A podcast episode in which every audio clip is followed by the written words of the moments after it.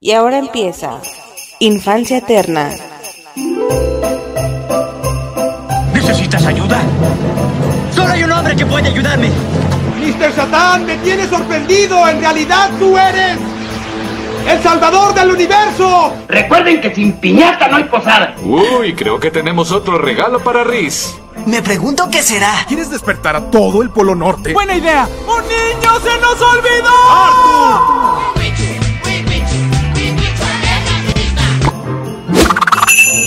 No, yo no quiero ser mala. Yo quiero ser buena. Se los dije, muchachos, que íbamos a sorprender a Chabelo. Cosmo, Wanda, lo hicieron. Es Navidad otra vez. Estaríamos despiertos toda la noche viendo la nieve caer. Casi me rompo mi Merry Christmas. ¿Qué esperas? ¿Es Navidad? Disfruta.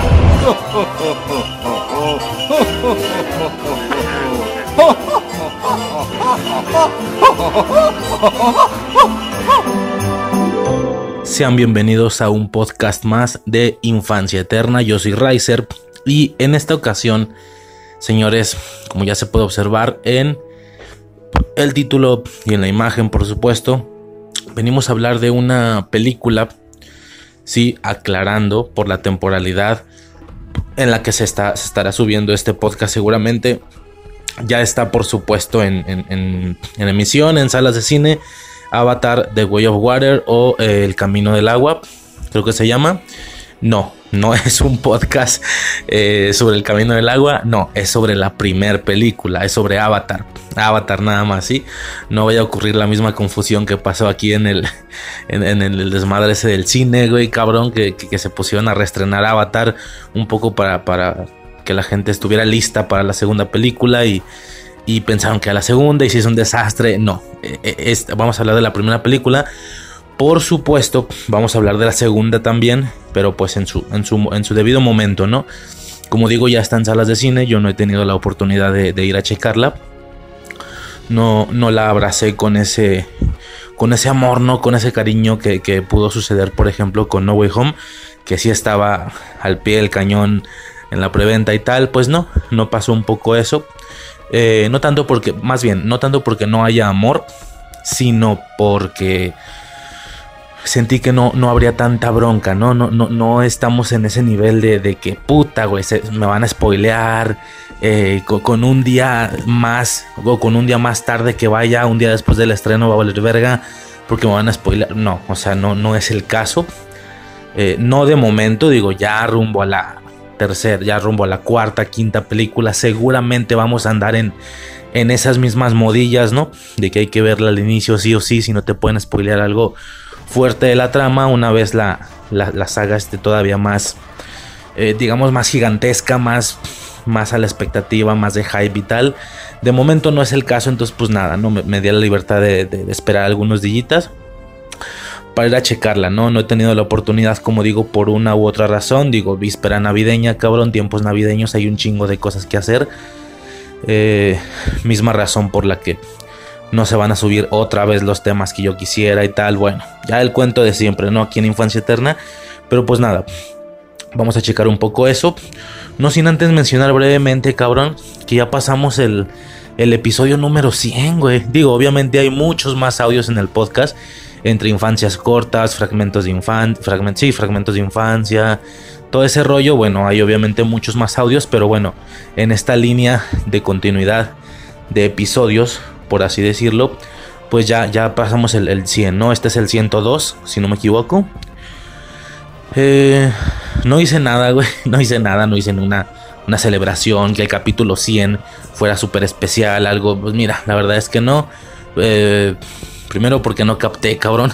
Cuando me di cuenta ya se estaba subiendo el capítulo 100, dije, ah, verga, güey, ya es el 100, no O sea, iba a subir Chucky. Y es de que, ¿cuál es, güey? ¿Cuál es este podcast? No me acuerdo qué número es, déjame ir a checar. Tengo que ir a checar la lista de podcasts en, eh, pues en mi podcast, vaya, en, en Infancia Eterna. Madres, güey, hace el 100.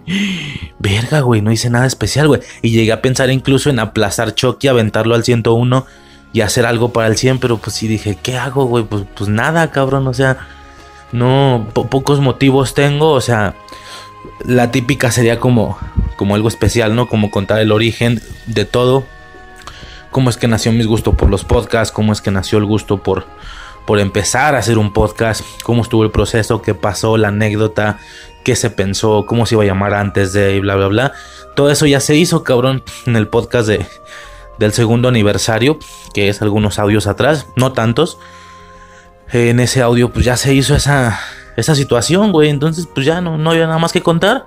X, güey, digo, al final, nada más porque los estoy numerando es que sé que, que fue el 100, güey. De lo contrario, ni siquiera me hubiera enterado, ¿no? me, parece más destacable resaltar años, cumplidas de años, que, que, podcast en específico, ¿no? Digo, tú tienes una relación y no festejas la, la vez 100 que, que, lo, que lo hacen, ¿no? No, no festejas los años, güey. Ya llevamos 5 años, llevamos 6 años, 7, etcétera no festejas, eh, es, la vez 100 que lo vamos a hacer. Pues no, cabrón, no. O es el, es el beso 100, pues no, güey. O sea, ni captas cuál es, no llevas esa cuenta. Es un poco lo que pasa con, con Infancia Eterna. No llevaba esa cuenta, repito, a menos, o sea, solo porque pongo los nombres, bueno, etcétera. No es destacable, no es importante, no se hizo nada, ni se va a hacer nada por el capítulo 100 y tal. Es romántico, o sea, hubiera sido más romántico que como mínimo fuera un tema de, de, super preferencia. Si lo es. Chucky es uno de los, es uno de los productos o de los temas que, que, es de infancia, sí o sí.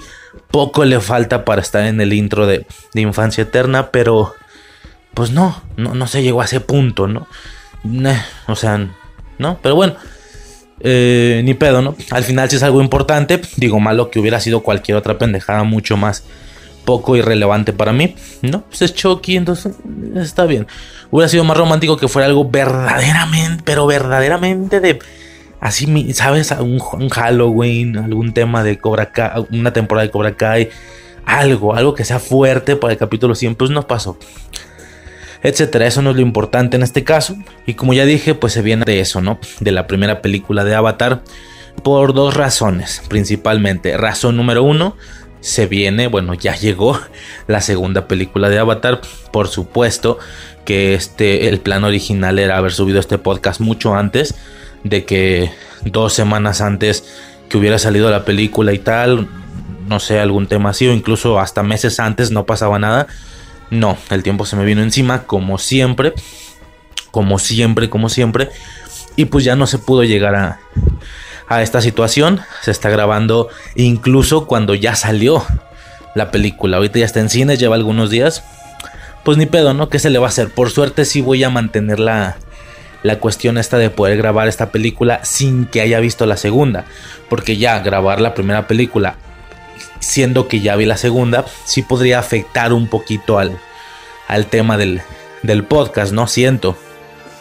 Pero no es el caso, güey. Entonces es la primera razón, ¿no? Pues se viene la segunda. Eh, esa es la primera razón. Segunda razón, pues que me mama esta película, sí, o sea, volvemos a lo mismo que como con Chucky, poco le falta a este producto para ser uno de los productos de verdaderamente, o sea, de verdadera importancia, güey, al, mismo nivel y codearse con, con Karate Kid o con Halloween o con Volver al Futuro o con Dragon Ball o con qué sé yo, ¿no? No llega a ese punto, pero casi. Y dale un par de películas más, cabrón. Dale que vayamos por la tercera, seguramente ya. Ya va a ser de extrema preferencia, no me, no me sorprendería. Eh, y que es un poco esta, esta segunda razón eh, sobre la que me quiero desplegar un poco, ¿no?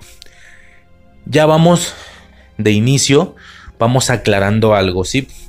El tema de Avatar, güey, es un tema sumamente controversial, de opiniones eh, sumamente separadas, no, ¿cómo se dice? Cuando, divididas, cuando la opinión está dividida, ¿no? Que se dice que, que, hay, o sea, no hay como una línea eh, de seguimiento, no, hay, como una línea de preferencia donde prácticamente, digo, salvo alguno que otro detractor, en general es algo que a todo el mundo le gusta, o a la inversa, salvo alguno que otro gustador, en general el producto es conocido como, como malo, ¿no? Poniendo ese ejemplo, no sé, un Infinity Warp a todo puto mundo le gusta. Y entiéndase con, con, esta metáfora de a todo mundo. A ver, algún detractor hay. Pero pues en general, para todo mundo, el público normie, el público casual, pues les volvió loco ese pedo. Y, en su contraste, no sé, qué producto sería como malo en general. Ni siquiera vamos a ver una película, vamos a poner un Bad Bunny, ¿no? Eh, salvo uno que otro gustador, pues sí es como una línea de seguimiento eh, general que, pues, pues, que, a todo mundo le cague, ¿no? Y que le tiene mierda. X, güey, no, no, pertenezco a ese, a ese grupo o a ese rubro, pero bueno, es un poco eso, ¿no? Y ni tanto eso, ¿no? O sea, cuando preguntas en, público general, a todo mundo le gusta Bad Bunny, güey. Entonces, me refiero más como a los frikis. O sea, es una línea convencional de metaleros frikis que, se, que, no les gusta el reggaetón, ¿no? Bueno, etcétera, güey. No sé qué hago hablando de reggaetón, güey. En Avatar. Eh, la situación de Avatar está dividida. Está muy dividida. Desde la primera película lo estaba. Ahora que sale la segunda película, el caso se repite están eh, los que son fans y están los que no lo son, obviamente, ¿no? Y al no serlo, pues como que les extraña un poco que este producto pareciera ser, pareciera ser más grande de lo que para ellos es. Sí, eh, digo, el, tema este de que es la película más taquillera del cine y tal, es el top 1 por encima de Infinity War. Endgame, ya no supe al final cómo estuvo la batalla con el restreno ahí de, Endgame. Ya no supe si, si al final si le ganó o no le ganó, ya no sé quién está en segundo y en primero. Pero bueno, lo fue, ¿no? Fue durante muchos años la película más, más taquillera y el rival a vencer por parte de estas dos entregas, ¿no? Infinity War y Endgame, cosa que es no es poca cosa, ¿no? Y por supuesto el, el, detractor te diría que no entiende por qué, ¿no? No entiende de dónde o por qué es la película o era la película más taquillera al no ser un producto proveniente de una franquicia grande, al no ser un producto que fuera eh, algo proveniente de, un, fenómeno cultural, bueno, un fenómeno de cultura pop más grande, ¿no? Como Star Wars o qué sé yo. Eh, no, o sea, es una sola película que ahí empieza y solo hay una. Que hay promesa para más. Desde aquellos años me acuerdo escuchar el tema de, ok, salió una película, pero no solo es una película. No es como que salió y ya, ahí se quedó. Como una película individual para toda la historia. Al estilo de El Quinto Elemento o qué sé yo, ¿no? Eh, sino que se vienen cosas. Y se vienen muchas cosas.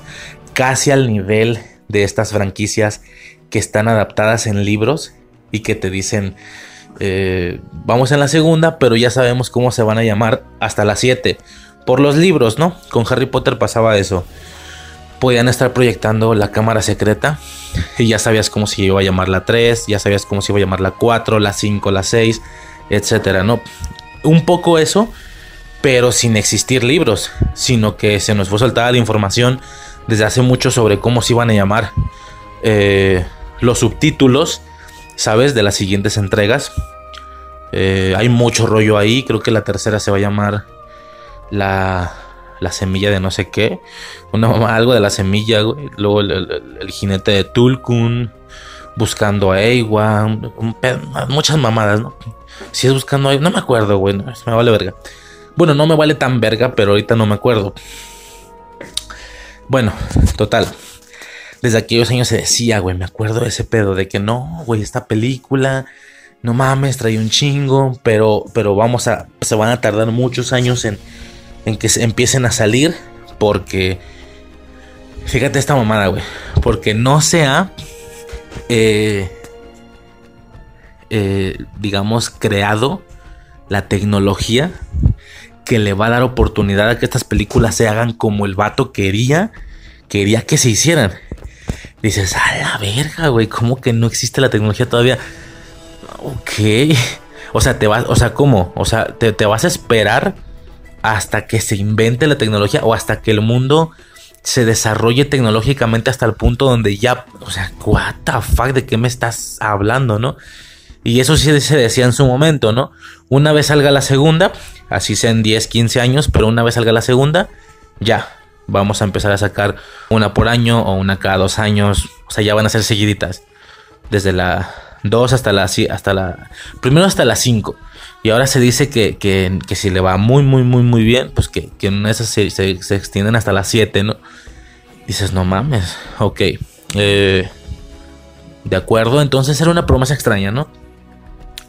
Mucho rollo. ¿Qué pasa? Entonces, ahí, a diferencia de una línea de preferencia general, como ya lo escribí, no es buena en general, no es mala en general, tiene muchísimos, muchísimos, eh, digamos, gustadores y tiene muchísimos actores también, ¿no? Es, es una cosa interesante, güey. Entonces, bueno, ¿qué pasa? Vamos aclarando esto. A su. Vamos aclarando esto. Eh, se cayó una esfera, güey, a la verga. Vamos aclarando esto desde el inicio, ¿va? Definitivamente eh, soy gustador. Así de sencillo. Pertenezco a ese público. A partir de aquí justifico, o bueno, no justifico, pero, pero entiéndase lo que pueda llegar a decir o a mencionar, tanto en esta película como en el audio de la, de la segunda película, ¿no? del Camino del Agua. Yo soy de los gustadores. Así de sencillo. Pero, pero que Riser, pero que no notas el. No. Pero Riser, ¿qué no observas que la historia es muy básica? No. O sea, sí, pero, pero eh, entendamos algo, señores, entendamos algo. Y aquí lo, lo, que más en ocasiones importa y más para productos frikis y tal es la estética. Sí, la estética, la temática de un producto está bien sencillo. Una película puede ser mejor que otra. Estoy completamente de acuerdo, técnicamente hablando. Una película puede ser más comercial que otra. Estoy completamente de acuerdo. Una película puede ser más grande mediáticamente hablando que otra. Bueno, que es lo mismo que comercial, qué pendejo. Vamos a suponer que, El Padrino, ¿no? O Ciudadano Kane, o qué sé yo, estas películas que, son como el, el, ejemplo de cosas súper oscariables, son mejor que Infinity War. Sí, claro. Eh, pero también vamos a entender que Infinity War es un producto a nivel mediático mucho más grande que El Padrino, ¿no? Eh, y, y, alguien te puede decir, güey, es que a mí me gusta más Matilda que El Padrino y Infinity War y que y, no importa y tú puedes, o sea, y tú le puedes decir a esta persona, güey, pero el padrino es mejor que Matilda, técnicamente hablando. Eh, Infinity War es mejor que Matilda, mediáticamente hablando. ¿Por qué? ¿Por qué te gusta más esa que las otras dos? Pues, pues, pues por mi pedo, cabrón. Pues yo sabré, güey. Me gusta Matilda y se güey. Me gusta una moco, ver una mocosa moviendo este, cosas con la mente, güey. Fin del pedo. Ah, es que no hay nada. No hay nada que delegar ahí. Delegar, pendejo. No hay nada que juzgar ahí. No hay nada que eh, eh, reclamar, comparar. Pero es que mira, esta película es mejor que la tuya. Debería, debería, de gustarte más esta. Pues, pues sí, supongo, pero, pero no me gusta, O sea, me gusta más la mía. Fin del pedo, ¿no? O sea, eh, esto entra un poco a temáticas, ¿no? Yo, le, yo, yo, por ejemplo, le puse el ejemplo a Suicide el otro día. Mira, güey, o sea, sencillo. ¿Qué te gusta este más, no? Eh, naves espaciales, pistolas láser, eh, estos rollos espaciales o piratas, ¿no? Temáticas, son temáticas, son temas, son estéticas. ¿Qué te gusta más? Las cosas espaciales, naves espaciales, blasters, aliens, eh, bla, o los piratas. No mames, los piratas. Ok, por lógica y en automático te gusta más la franquicia de Piratas del Caribe que Star Wars. Sí, fácil. Sí, definitivamente. Claro, pero tú puedes decir, oye, pero es que Star Wars es mejor. Por eso, güey, no importa. Y tampoco te lo. Bueno, una persona inteligente no te lo va a reclamar. No te va. Tampoco va a intentar defender a nivel técnico su producto. No, el único argumento es, pues me gusta más y se chingó, güey, fin del pedo. Bueno, ¿a qué voy con todo esto? Me gustan un vergo los pinches aliens azules eh, con situaciones o, con un punto de desarrollo tecnológico mm, desde nuestra perspectiva muy del pasado, porque todavía son indígenas, ¿no? No sé si sea la palabra correcta, todavía son este, nativos, todavía son de tribus, todavía son de, usar accesorios, plumas, rayarse con pintura el cuerpo, la cara, eh, adornos, o sea, poco, o sea, poco falta para que se vieran cosas ahí de atrapasueños y de eh, penachos y la chingada, ¿no? O sea, un rollo ahí muy tribal. Es eso, güey, simplemente. pero Riser, es que Avatar no, no tiene el nivel de desarrollo de personajes. Me vale verga. Pero Riser no tiene el guion eh, suficiente. Me vale verga. Pero no tiene la historia. Me vale verga, cabrón. Pero es que los efectos. Me vale verga, güey. Me gusta Avatar y fin del pedo, güey. Me gusta y me gusta un chingo, cabrón. Me gusta demasiado, güey. Demasiado, esa es la palabra, ¿no? Esto a partir de que, a partir de dos cosas principalmente. Ya, ya lo he comentado muchas veces, creo, en diferentes sesiones, eh, con diferentes personas, sobre todo cuando me ha tocado platicar con personas aquí en el podcast. Ya lo he comentado de muchas maneras, pero bueno, ahora sí, ahora sí, por primera vez estamos en el tema de Avatar, pues va de nuez. Va de nuez. Eh, dos situaciones que son la, la manera en la que se, se abordan los, los aliens, por así decirlo, estos seres que pertenecen a otro planeta que no es el nuestro, eh, y, la parte tribalesca, la parte de tribu, de, de, de accesorios, de plumas, de... Digo, no sé, es un decir, no es que usen plumas como tal, sino estos adornos estos collares ahí como rollo Rastafari y tal. Mira, yo lo dije para, para Wakanda Forever. Una de las principales razones por las que me gustó un chingo Namor y su tribu. Que son bastante similares, güey. Por el tema de ser azules y por el tema de ser así como medio tribalescos, ¿no? Ya lo comenté en su momento. De infancia, de infancia, fui muy, muy, eh, muy, muy gustador, sí, muy fan muy usuario de esta situación tribal. Eh, ¿a, qué me refiero con situación tribal? Y esto entiéndase de esta manera, o al menos así se me ocurrió en ese momento de escribirlo en Wakanda Forever y se me hizo perfecto. Que es eh, eh, algo así como si combinaras la cultura rastafari con cualquier cultura prehispánica, ¿sabes? Ahí rollo mexicana y tal con... ¿Qué más? Ah, no, pues nomás. Ah, no, dije tres, ¿no? No me acuerdo. Bueno, y tú puedes decir, güey, nada, tiene que ver una cosa con otra. Por eso, güey, de hecho ni siquiera soy este gustador de, de esas ideologías de, de, de, que, ¿sabes? Que el dios venado. Ah, los huicholes, los huicholes, ya me acordé. Sí, era, era, era como combinar el tema de los huicholes, pero con la cultura rastafari, pero con el cotorreo ahí como medio prehispánico como juntar esas tres, estas tres cosas, meterlas en una batidora, güey, y, y, adoptar esa, esa, esa cultura de tribu, de tribu urbana. Bueno, bueno, es que las tribus urbanas son otra cosa. De tribu eh, de contemporánea, de tribu moderna. Y entendamos que solo se abraza el aspecto eh, visual de esto que acabo de mencionar. No todas las demás cosas, no las creencias, no la que, que, que, que Rastafari, ¿no? Y, que Jaff, ¿cómo se llama ese güey? El, dios de ese pedo. No me acuerdo, pues que es lo que te digo, me vale verga. Yo no veo nada de malo. Yo no veo cómo alguien pueda traer un pinche collar Rastafari, güey, así con los tres colores, ¿no? O algo así mamón. Y que alguien te diga, güey, es que si no eres de esa religión, si no eres, eh, digamos, creyente de, de ya se llama ya eh, y de todos esos rollos, pues pues no, no, no eres, eh, digamos, no, no tienes permitido usar esas estéticas. Me vale verga, compadre, las voy a usar, ¿no? Con lo prehispánico lo mismo, con lo huicho lo mismo. Entonces, eh, mi, adolescencia, vamos a llamarle así, fue vivida en, un punto temporal muy específico. Estoy hablando de los eh, de 2010, pon tú, Sí, de 2009 a 2014, pon tú, ¿no? Eh, yo nací en el 94, güey. 6, tenía 10 años. Tenía 13 en 2009. Sí, ¿por qué no? De los 13 a los 18. O de los 13 a los 20. 22 incluso, pon tú. Vamos a ponerle 23, 10 años. Eh, de los 13 a los 23. Y esto sería de 2009 eh, a 2000. No, 19, no mames, se ve muy poquito. No, espérame. A ver qué está pasando, güey. Soy imbécil. Espera. 6, 4, 6, 6, 2006.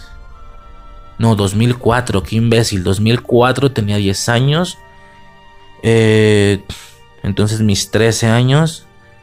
Mis, mis 14 años, pon tú. Fue en el, en el 2010. Ah, pues sí, güey. qué imbécil. Sí, como de 2009 a 2016. Pon tú, ¿no? Eh, pon tú. Son como 7 años. Eh, de, los, de los 14 a los 21. Nada, sí estaba bien. ¿O no? Ah, me vale verga. Eh, en esa época se vivió mucho esto, ¿no? Y no eres eh, creyente de ninguna de las religiones, de ninguna de las tres religiones que acabo de escribir. Y entiéndase que estoy englobando en una sola casilla todo lo prehispánico cuando son un chingo de mamadas, que si los mayas, que si los aztecas, bla, ¿no? No, no, no, todo junto, güey, todo junto. Y adquieres solamente accesorios, ni siquiera de manera completa o sea, no es como que uses guaraches y la chinga. No, güey, o sea, te vistes completamente normal, pantalón de mezclilla, unos tenis perros, güey, no sé, algunos, bueno, botas industriales, en, mi caso, eh, eh, que, uso mucho ese desmadre, eh, tenis perros acá como rollo skate, cabrón. Eh, o sea, una playera X, güey, qué sé yo, pero con accesorios, ¿sabes? Llegué a tener infinidad de collares con infinidad de estéticas, algunos más prehispánicos, algunos más eh, el, típico eh, atrapasueños no faltaba. Eh, llegué a tener una rasta, no, una rasta, no, una trenza de hilo. Bueno, en más de alguna ocasión traje trenza de hilo un, par de veces o como dos, tres veces. Trenzas de hilo, ¿no? Acá por un lado, trenzas que traen como secciones de hilos de colores. Un hikuri, cabrón. durante gran etapa de mi vida usé un hikuri. Que son estos collares huicholes toda esta parte como más tribalesca, más de tribu. Sí, eh, eh, me encanta el, tianguis, se llama el cultural, aquí en Guadalajara. Así se llama el cultural, que es un poco eso, ¿no? Es un tianguis completamente como, como, como si mezclaras esas tres cosas, repito, ¿no? Y es donde las, las tribus urbanas van y compran collares y compran pendejadas y hay mamás para fumar, obviamente. Y mucho también está como muy friki últimamente, ¿no? Etcétera, ¿no? Mucho, mucho, mucho de ese desmadre, güey. Entonces yo viví, yo crecí con eso. Y me agrada demasiado, por, ya por ese, por ese motivo, todo lo que tenga que ver con esta situación muy de tribu, güey. Muy de accesorios, de madera, que si cuentitas, que si las trencitas. Si te fijas, estos güeyes hacen como tipo trenzas y así. O sea, como que todo ese desmadre, rollo más de tribu, ¿no? De tribu indígena, nativo, la chingada eh, eh, de inicio la parte tribal, estéticamente hablando, a mí me pone como loco, ¿no? Desde esa perspectiva. La segunda situación, la manera en la que son abordados los aliens, ¿no? Eh, me agrada. Digo, por supuesto que de ninguna manera y en ningún sentido voy a intentar voy a intentar comparar esto con Star Wars. Son cosas completamente distintas pero sí me agrada un poco más la situación de como, como más contenida, vamos a llamarla así, una situación en la que, no son como tantos aliens y que hay eh, organizaciones y que hay gobiernos estelares y la chinga. No, güey, o sea, una, una, situación más enfocada a un planeta en específico, ¿no? Ya se irá comentando conforme avancemos en la película, pero en su momento cuando fui al cine a ver Avatar en 2009, creo que es esta película, no, güey, pues una locura, güey. El, empezar a. No sé si, no sé si no vi tráiler, cabrón, o no sé qué chingados pasó. Que, que yo sí fui adentrándome en el mundo de la misma manera que lo hace el protagonista, que lo hace Jake Sully. Igual, o sea, esta, esta sorpresa o esta impresión. Eh, a ver, vamos a ponerlo de esta manera, señores, y seamos bien francos, hablando del inicio de la película. Imagínate que a ti te dicen, güey, vamos a ir a otro planeta, porque ya estamos minando en otro planeta. Y dices, verga, ok, va, te llevan al otro planeta. Y conforme vas eh, llegando, pues te percatas que no hay de bote pronto civilizaciones gigantescas, ciudades y aquí, así como en la Tierra. No, es como puro bosque. Ok, eh, bueno, va, mucha agua obviamente y, bosque. Y, y al llegar, te percatas como un camión de guerra si un camión militar va regresando de, una cruzada o de una búsqueda o de lo que fuera que llegó a ser adentrándose en Pandora y regresa con flechas en las llantas, cabrón. Y dices, o sea, imagina, estoy hablando de la película, ya sé, pero imagínalo tú. Imagina que tú vas a otro planeta eh, y, te dicen que están minando en otro planeta. Cuando se te empiezan a hacer cursos o orientaciones y tal, alguien te dice, señores, pónganse vergas, porque todo lo que en este planeta vuela, camina o se arrastra, va a intentar matarlos. ¿sí? Intenta, intenta mantener, eh, por favor, este, este concepto de, desconocimiento, de, de, ignorancia, de decir, espérame, ¿cómo que lo que vuela, lo que camina y lo que se arrastra va a intentar matarme? O sea, hay seres vivos en este planeta. Puta, güey, estoy en otro planeta. ¿Cómo son? ¿Qué son? ¿Qué hacen? ¿Qué piensan? ¿Cómo piensan? ¿de qué me estás hablando, no? Y bueno, ya te empiezas a entrar en el campamento y un camión va avanzando y trae putas eh, flechas en las llantas y dices, flechas, cabrón. O sea, desde tu punto temporal, lo entiendes, es algo que ya se quedó en el, en el pasado, visto de esa manera, digo, ya me entiendes, generalizando, no que ya no existan o que no se usen flechas en algún lugar, pero me entiendes, ¿no? La parte temporal de la historia, que si volteamos al pasado, pues en, en alguna ocasión tribus indígenas y tal usaban flechas. Entonces tú ves flechas y dices, no mames, o sea, no mames, hay aliens lo suficientemente inteligentes para tener como tipo tribus y tiran flechas. O sea, el terror, el terror es abismal. El terror es cósmico, güey, valga la, redundancia, ¿no? Es, no me jodas. Hay, hay flechas y luego en, estas mismas eh, en estas mismas enseñanzas se ponen a explicarte que, que, estos señores o que estos, estos seres son mucho más grandes que tú, no lo suficiente para ser gigantes, sino que son algunos metros más altos que tú. Si tú mides este un metro y cacho, el, el humano más grande estará a poco de llegar de los, bueno, a poco, ya me entiendes, ¿no? Está a algunos centímetros de llegar a los dos metros pon tú 1.80, 1.85, el güey más alto convencionalmente hablando, y que te diga, no, estos güeyes miden 3 metros y medio, 3 metros. disculpa, Y luego te explican que, son muy difíciles de matar, pues bueno, obviamente no por el tamaño y que porque por alguna razón su biología permite que sus huesos están recubiertos de, de, de carbono, de fibra de carbono. ¿Cómo? O sea, la sorpresa, mi sorpresa conforme se iban desvelando estas, eh, eh, digamos, estos aspectos, así a cuentagotas, poco a poquito en la película, para mí fue una, una puta locura. Así a mí me marcó esos primeros minutos de la película en el cine. Dije, ¿de qué me estás hablando? ¿De qué me estás hablando, cabrón? ¿Qué es esto? No, yo estaba loquísimo, me acuerdo. Estaba loquísimo en esa puta película, ¿no? Ese es, eh, por, un segundo lado, el tema de los aliens, ¿no? O sea, es ese misterio de cómo nos vamos adentrando, esa sorpresa, ¿no? Evidentemente, factor que ya no va a tener la segunda película, ya sabemos a qué vamos y tal. Pero un poquito esa, esa sorpresa, ¿no? Eh, bueno, yo, yo diciendo que son dos factores, siendo bien sincero, son más, ya se me ocurrieron otros dos. Ahí te va un tercer factor y es el tema temporal, ¿no?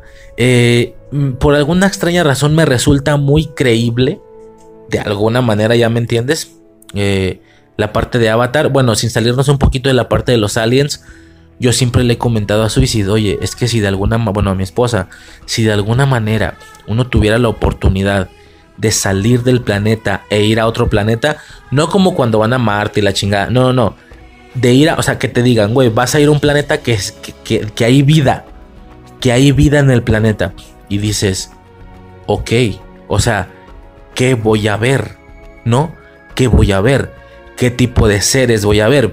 A ver, la sorpresa es, digamos, hasta cierto punto, incluso hasta incongruente, tomando en cuenta que, que hay seres de tu planeta que no sabes que existen, que no sabes cómo lucen, ¿no? ¿A qué voy con esto? Que en ocasiones Suicide me enseña videos sobre animales en específico y que le digo, güey, es que siento que si fuéramos a otro planeta relativamente cercano, ya me entiendes, creo que eso es lo que veríamos. Es decir, ella me enseña videos de, no sé, que van avanzando como por la selva o qué sé yo, los güeyes ahí en TikTok, y madres ven a un león. Pero ven a un león gigantesco, güey. Uno, uno imagina un león y, e imaginas el pinche león del zoológico, güey. Que está así del, del, del, tamaño del perro más grande que se te pueda ocurrir. O sea, un tamaño X, ¿no? Tú parado a un lado del de león, el pinche león no, no, no te supera la cintura. Pon tú, ¿no? Eh, la cintura o un poco más bajo incluso, pues X, güey. X son. Eh, pero, pero vemos videos de leones salvajes y la chingada de... O sea, un puto monstruón de que su lomo, su lomo te llega al pecho, güey. Sí, la puta cabezota, güey, la, melenota. Dices, güey, este puto león es un león gigante. ¿Sabes? O sea, o, me acuerdo una vez que me enseñó un video, cabrón, de, de, que van como avanzando así por una zona así muy, muy habitada de bosques y tal, y ven a un como un tipo, ya ni siquiera se llaman así, güey, como un tipo alce. ¿Sabes? Como un tipo alce, pero es un puto alce, o, o de nuevo, yo no sé de razas de mi mismo planeta, pero el alce era gigantesco. Era gigantesco, cabrón. O sea, se ve que ellos van en un puto camión en un puto camión, cabrón, así un bus, no sé cómo le, llames ahí en tu estado. Un camión, güey, un camión como el del transporte público. Y esa madre está casi del vuelo, cabrón. Obvio, no en lo largo, no en lo ancho, no en lo gordo, sino un poco en la altura, vamos a llamarla así. Está como del vuelo, güey. O sea, es un puto caballote. Esa mamá es más grande que un caballo. Mucho, mucho, mucho más grande, güey. O sea, no sé, dos metros y medio, qué sé yo, güey un pinche alce gigantesco y dices, vete a la verga, güey. Ese tipo de, animales existen en mi plan. Yo sé, yo sé que para muchas personas estoy sonando súper ignorante, cabrón. Así al nivel de, ¿qué pedo con este pendejo, güey? No sabe ni nunca ha visto animales. Pues no, güey. Yo lo siento, perdón. Eh, si, si no te gusta, pues salta a la verga. No te creas. Entonces, pinche alce gigante, güey. Dije, no mames. Y lo que yo le explicaba, yo le decía, güey, es que siento que si uno por alguna razón arribara a otro planeta que tiene vida, esas cosas veríamos. No veríamos cosas abismalmente opuestas como un Star Wars nos lo, puede mostrar, ¿no? Razas completamente distintas a nosotros que también son, eh, por así decirlo, humanoides, o sea, también caminan erguidos, también hablan, pero tienen aspectos sumamente distintos, así rollo eh, ¿Cómo se llama este güey? El almirante Akbar. Rollo el almirante Akbar. Rollo. Este. no sé, güey. Los Ewoks. Qué sé yo, ¿no? No sé. No, no, no. No, no serían como así de diferentes. Serían como similar a nosotros.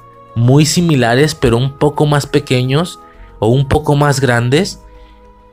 Eh, proporcionalmente hablando, no hablo del de la pequeñez que te brinda un niño. No, no, no como iguales, se ve que es un adulto, pero como más pequeño en proporción.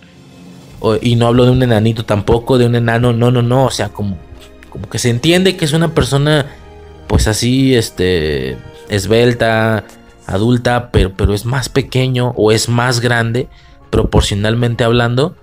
A lo mejor el tono de piel un poco diferente y fin del pedo, ¿no? Que si tú llegaras a otro planeta verías eso, cosas sumamente similares a nosotros. Verías animales que puedes entender cuál es su homólogo o su homónimo, no sé cómo se diga. Ver a un animal que dice, sí, claro, este sería como mi caballo. Sí, claro, este sería como mi león. Este sería como mi, ¿sabes? Ver una pinche araña así de 12 patas y dices, ay, cabrón, no, me lo imaginé que no mames. Y digas, ok, esta es como mi araña. O sea, ver como ese tipo de detalles o ver incluso los mismos animales porque al final, bueno, yo así lo veo, a lo mejor soy tonto, pero pues la evolución se abre paso en un, sentido relativamente similar, siento yo, o parecido, digo, también en base a ciertos aspectos climáticos y demás del planeta, pero que podríamos ver incluso los mismos animales que los de nosotros, pero, pero más grandes o más pequeños, no sé, no sé si me estoy explicando. Eh, caballos pero pequeñitos, güey, o, o, no sé, güey, o caballos sumamente grandes, ¿no? Así de que, que, alcanzan el, que el lomo alcanza el techo de una casa, cosas así. Y dices, claro, claro, entiendo que ese animal es, es el mío de acá. Una pendejada así, ¿no? O sea, de hecho, también me acordé, una vez íbamos en, en pues así por el centro y tal, y hay un lugar de, de récord, eh, sí, de récord Guinness, no, sí, ¿no? Un poco de récord, como una combinación de récord Guinness y, imposible de creer, ¿no? ¿Cómo chingas? Ya no me acuerdo, güey, cómo se llamaban esos programas. Y hay estatuas de los que se supone que han, a, tamaño real, o sea, son réplicas así tal cual, de lo que se supone que han sido los humanos más altos en el planeta, ¿sí?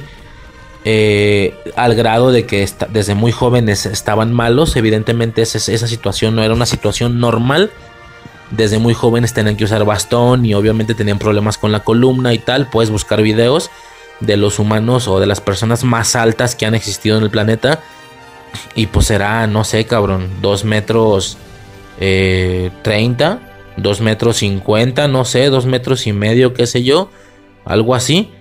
O sea, tú ves la estatua, ves al ser, ves que todo es proporcional, o sea, también como que su cabeza está más grande, ves sus manos, güey, de la estatua, repito, se supone que la estatua está hecha tal cual.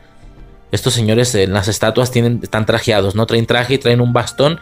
Pues por eso, porque desde épocas muy tempranas en su vida ya tienen que usar bastón, ¿no? Como ya dije, por los pedos de columna y tal, que obviamente no es algo natural en ese sentido y claro que tenían problemas, ¿no? Gente sumamente grande. Tú ves la estatua, güey, tú la ves tan arriba, o sea, es un, es un ser, es un sujeto sumamente alto. Ves las manos, güey, los dedos así larguísimos, ves unas manos gigantescas, güey, esa pinche mano te agarra la cabeza como, como se ve que Thanos agarra a Stark en Infinity War que cuando el güey está todo vergueado ya trae esa pinche, la mamada esa que le encajó en la panza, güey. Y con la, y con la mano lo agarra de la cabeza. Y la pinche manota, güey, la agarra la cabeza. No mames, como cuando agarras a un gato, cabrón, así. Así, güey, pinches manotas de la estatua y dices, no mames. Y volvemos a lo mismo.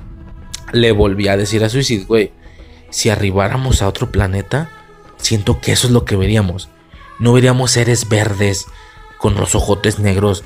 No veríamos aliens completamente distintos, güey, de como los de los padrinos mágicos, güey, pinches pulpos con tentáculos pensantes. No, güey, veríamos eso. Seres que dirías, güey, ese es un humano. Así, o sea, se supone que son aliens. Son humanos, güey, son iguales nada más que porque son tan grandes, ¿no? O, o, porque tal, o porque esto, o porque el otro. Un poco eso, ¿no? O sea, la parte ya olvídate de la ciencia ficción, la parte como realista, que si nosotros tuviéramos oportunidad de, llegar a otro planeta que también tiene vida, que obviamente existe, esa idea también es aterradora en ese sentido. El que uno aquí vive en su burbuja en nuestro planeta con tecnologías celulares, las redes sociales, la familia, las festividades, Navidad, Halloween, eh, más de alguno, no sé, güey, infidelidades, qué sé yo, no todo videojuegos, películas, series, o sea, series, todo lo que tiene que ver con nuestro mundillo. Y, no, y, esa ignorancia no, nos hace vivir a gusto porque realmente no te pones a pensar que existe y, de verdad agárralo de la manera más real que lo puedas agarrar lo que te voy a decir a continuación. La posibilidad en la que existe vida en otros planetas de bote pronto y al menos por lo que parece y si no nos oculta nada, pues pon tú que nuestro sistema solar no. Pero güey, o sea, tú has visto estos como estas como animaciones donde se ve que está el plan, o sea, que hacen como como un eh, ¿cómo se dice? suma a la, inversa, no me acuerdo cómo se llama, que se van alejando. Pues primero se ve el planeta Tierra y luego se va alejando, se va alejando. Ah, ok, Simón, nuestro sistema solar. Y luego se va alejando, se va alejando y es un puntito es un puntito nuestro, nuestro sistema solar, pero hay un putazo de puntos. Putazo, putazo, hacia lo pendejo. O sea, otras, otros sistemas solares, ¿no? Y luego se sigue alejando más y todos estos puntitos se vuelven otro punto. O sea, todos estos puños de puntitos se vuelven otro punto y dice otra, una luz. Y dices, a la verga, se sigue alejando más. Y esta luz tan solo es eh, un, pequeño punto en lo que es la Vía Láctea, punto, que es esta como nebulosa ovalada, donde obviamente está llena de puntos también, o sea, toda la nebulosa está... Y dices, no mames, y luego se sigue alejando más y hay más, para que se entienda, aunque suene ignorante, más vías lácteas. Sí, o sea, la Vía Láctea, pues ya ves que es esta madre como nebulosa en forma de óvalo. Bueno, Estoy hablando gráficamente, ¿da? imágenes infantiles para niños del espacio. Y luego te, se alejan más y ves diferentes nebulosas como de diferentes formas y colores. No mames. Y luego se aleja más y... ¿Me entiendes, no? Y dices, cabrón. La infinita cantidad de planetas que existen en la existencia. Que existen en la existencia. No, y lo peor es que la cantidad de imbéciles que existen como yo, ¿no? Diciendo cosas como estas, güey. Qué estúpido soy, güey. Que existen en la realidad. A huevo. A huevo hay vida en otros planetas. Sí o sí. A huevo. Pero ponte a pensarlo bien. Aterrízalo. Piénsalo bien. O sea, de verdad piensa que en algún otro planeta o en, muchos planetas hay vidas. Hay vidas, hay seres. Dices, güey, ¿cómo son? ¿Qué son? ¿Qué piensan? ¿Qué hacen? ¿Cómo lucen? ¿En qué punto de desarrollo tecnológico desde lo que nosotros entendemos como desarrollo tecnológico? ¿En qué punto van? ¿Están teniendo una línea de desarrollo tecnológico similar a la nuestra? ¿O le están dando por otro lado completamente diferente que ni siquiera podemos dimensionar? Y, por supuesto, eh, obviamente mientras más cercano el planeta, más similar el aspecto terrestre de, los seres que allá habitan, siento yo. Ahora imagínate si te alejas todavía más, mucho más, mucho más en el pinche espacio. digo, a ver, desde nuestra perspectiva y nuestra lógica y nuestras eh, leyes de, de, existencia, pues somos seres a base de carbono y todo ese pedo, ¿no? Pero pues imagínate que, que en algún lado mucho, mucho, mucho más lejano puedan existir seres a base de cristal, ¿no? Por poner, no, no sé, estoy mamando, yo no sé si esto sea posible. Eh, supongo que científicamente van a decir que no, pero repito, no entendamos esto desde nuestro planeta o nuestro sistema solar. No, no, no, irnos tan inimaginablemente lejos que ya estamos en puntos donde pueden existir vidas a base de otra cosa, no a base de carbono, sino ahora a base de, luz o de, de cristal, ¿no? Bueno, me estoy acordando de Steven Universe con esto que las gemas pues son seres a base de... Primero son gemas y ya todo su cuerpo es una proyección de luz. Seres a base de luz, de, cristal, seres de, a base de agua, ¿no? De, de elementos como el fuego, pero que no, que, que, no entendemos. O sea, ya es que el, el fuego es algo que, que, pues, que no es palpable y tal. O sea, otros fenómenos existenciales de este tipo que no entendemos, que no hemos visto y que no se pueden producir de este lado del universo por ciertas condiciones de, física o de existencia en específico y que allá sí se puede, alguna otra... Eh, algún otro elemento similar al fuego, pero, pero diferente que aquí no puede existir. Eh, y que allá no es rojo, es verde o qué sé yo, cabros, o colores que no podemos dimensionar.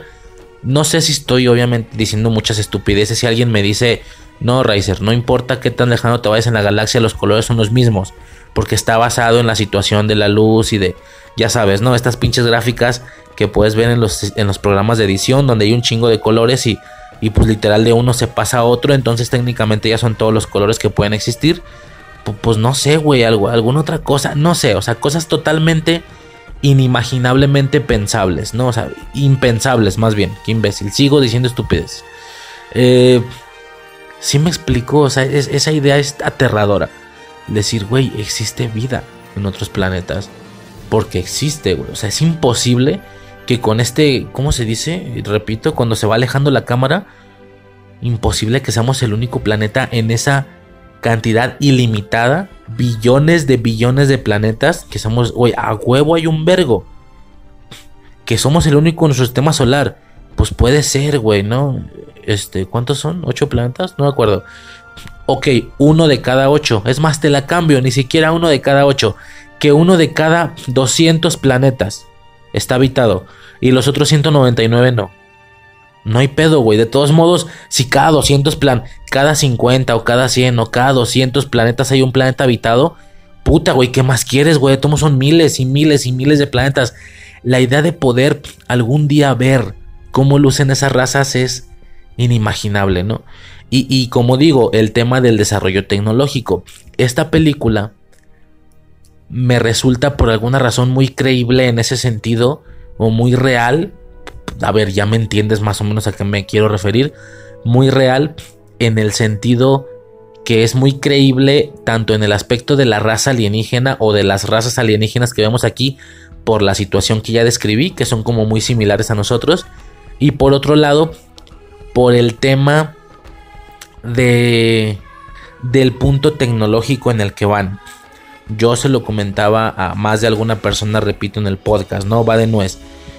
Vamos a entender nuestro desarrollo tecnológico como una línea, como una línea horizontal, de izquierda a derecha, donde el primer punto de esa línea horizontal, el primer punto de esa línea es, no sé, güey, lo primero que se ha hecho, la rueda, la rueda o el, o el, o el escurrir el fuego, qué sé yo, ¿no?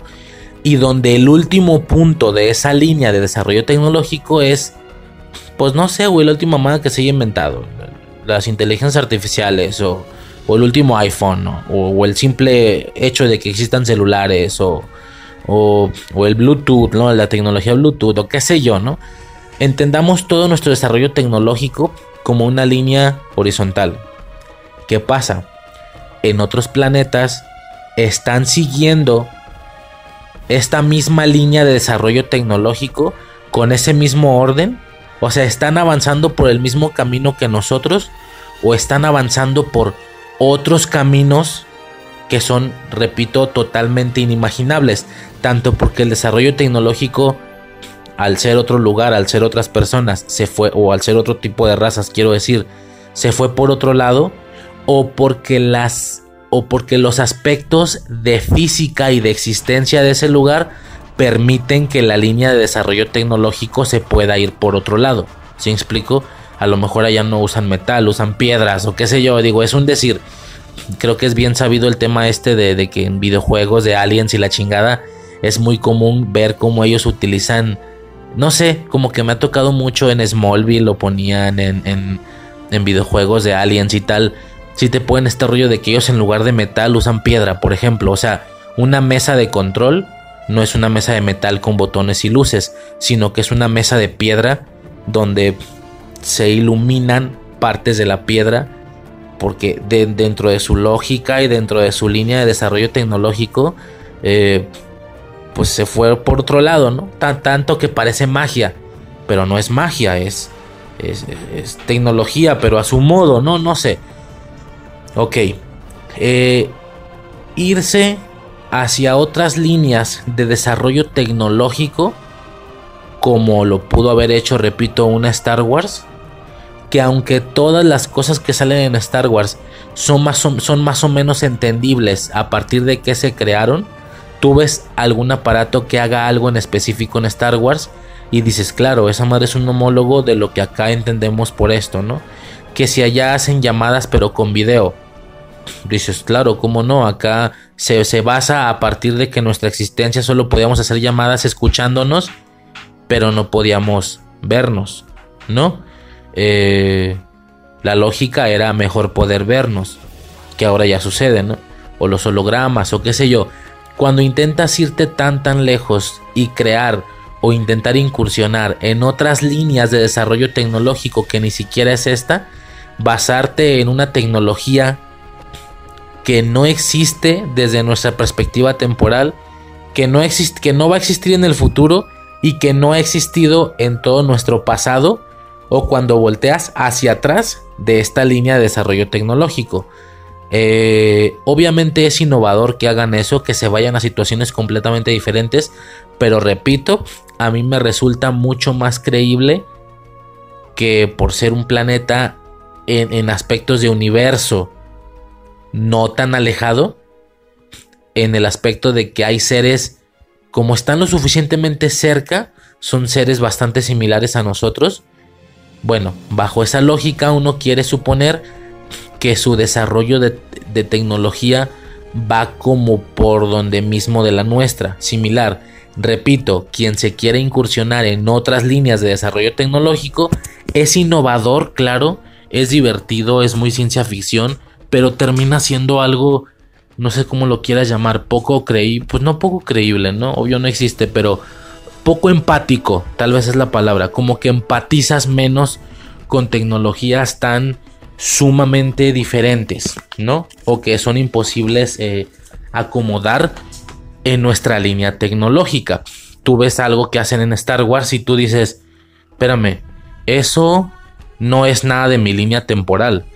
Ok, pero ¿qué pasa si me pones una raza alienígena que, que puedes, que, que el desarrollo tecnológico que ellos tienen, tú lo puedes ubicar en un punto del pasado de nuestra línea de desarrollo tecnológico?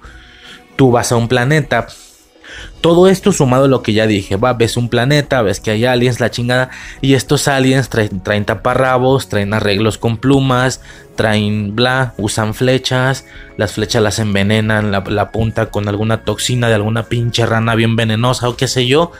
Ves este tipo de situaciones y dices, sí, claro, Sí, claro, ellos están avanzando por la misma línea de desarrollo tecnológico que avanzamos nosotros pero ellos apenas van en los taparrabos y en las flechas. Todavía les falta. Si aquí las décadas o los milenios avanzan como avanzaron acá, obviamente van a llegar a cosas, obviamente van a llegar a cosas muy similares a las de nosotros. Armas, balas, este, tecnología, pantallas o qué sé yo, ¿no?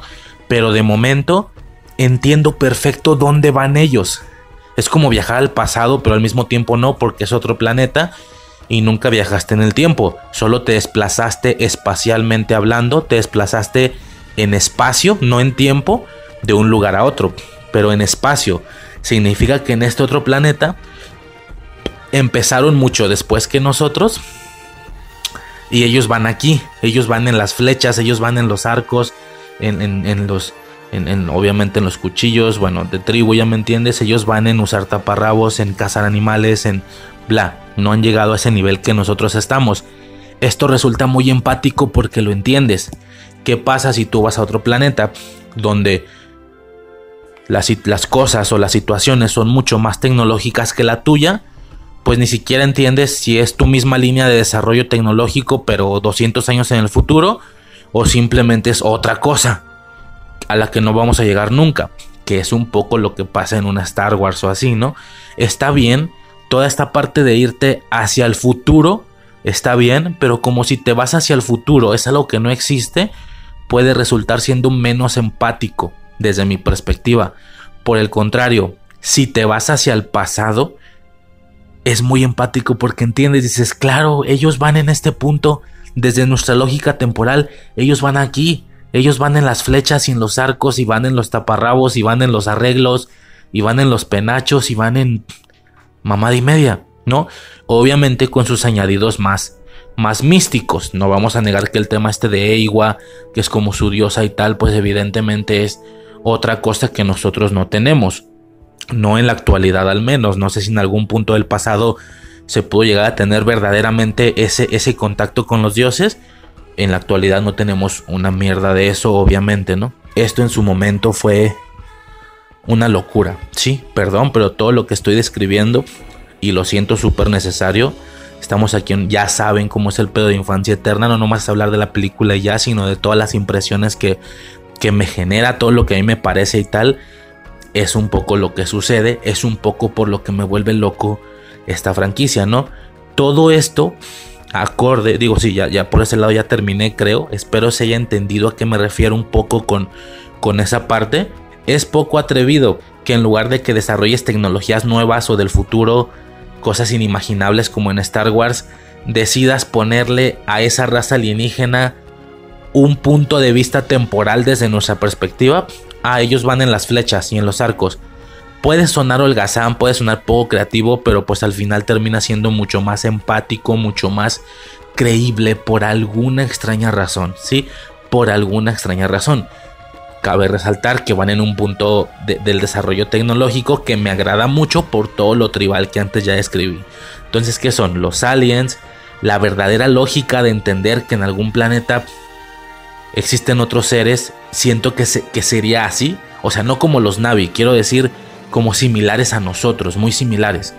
Eh, los animales como muy similares a nosotros. Tú ves un animal en esta película y dices, sí, claro, ese animal es como mi tigre Sí, claro, ese animal es como mi simio.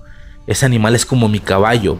Más o menos, digo, son diferentes, pero más o menos se entiende que va por ahí el tema de la evolución. No sé si me explico. Es fascinante. Para mí es puto fascinante, cabrón. Es increíble. A partir de ahí yo contesto lo que estaba diciendo hace unos minutos. Hace varios minutos ya. ¿Qué soy yo? ¿Gustador o detractor? Gustador. Desde ahí lo vamos dejando claro justificando o intentando justificar aspectos en específico que voy a estar mencionando de aquí en adelante durante, esta película y durante el audio de la segunda. Seguramente, porque al menos por lo que viene el tráiler, no creo que la película me vaya a desagradar, pero bueno, quién sabe, ya veremos, ¿no? Cuando vaya a checarla, yo soy gustador. Sencillamente, no hay nada más que decir. Otra cosa que me agrada mucho de este mundillo es las posibilidades de expansión que tienes, ¿sí?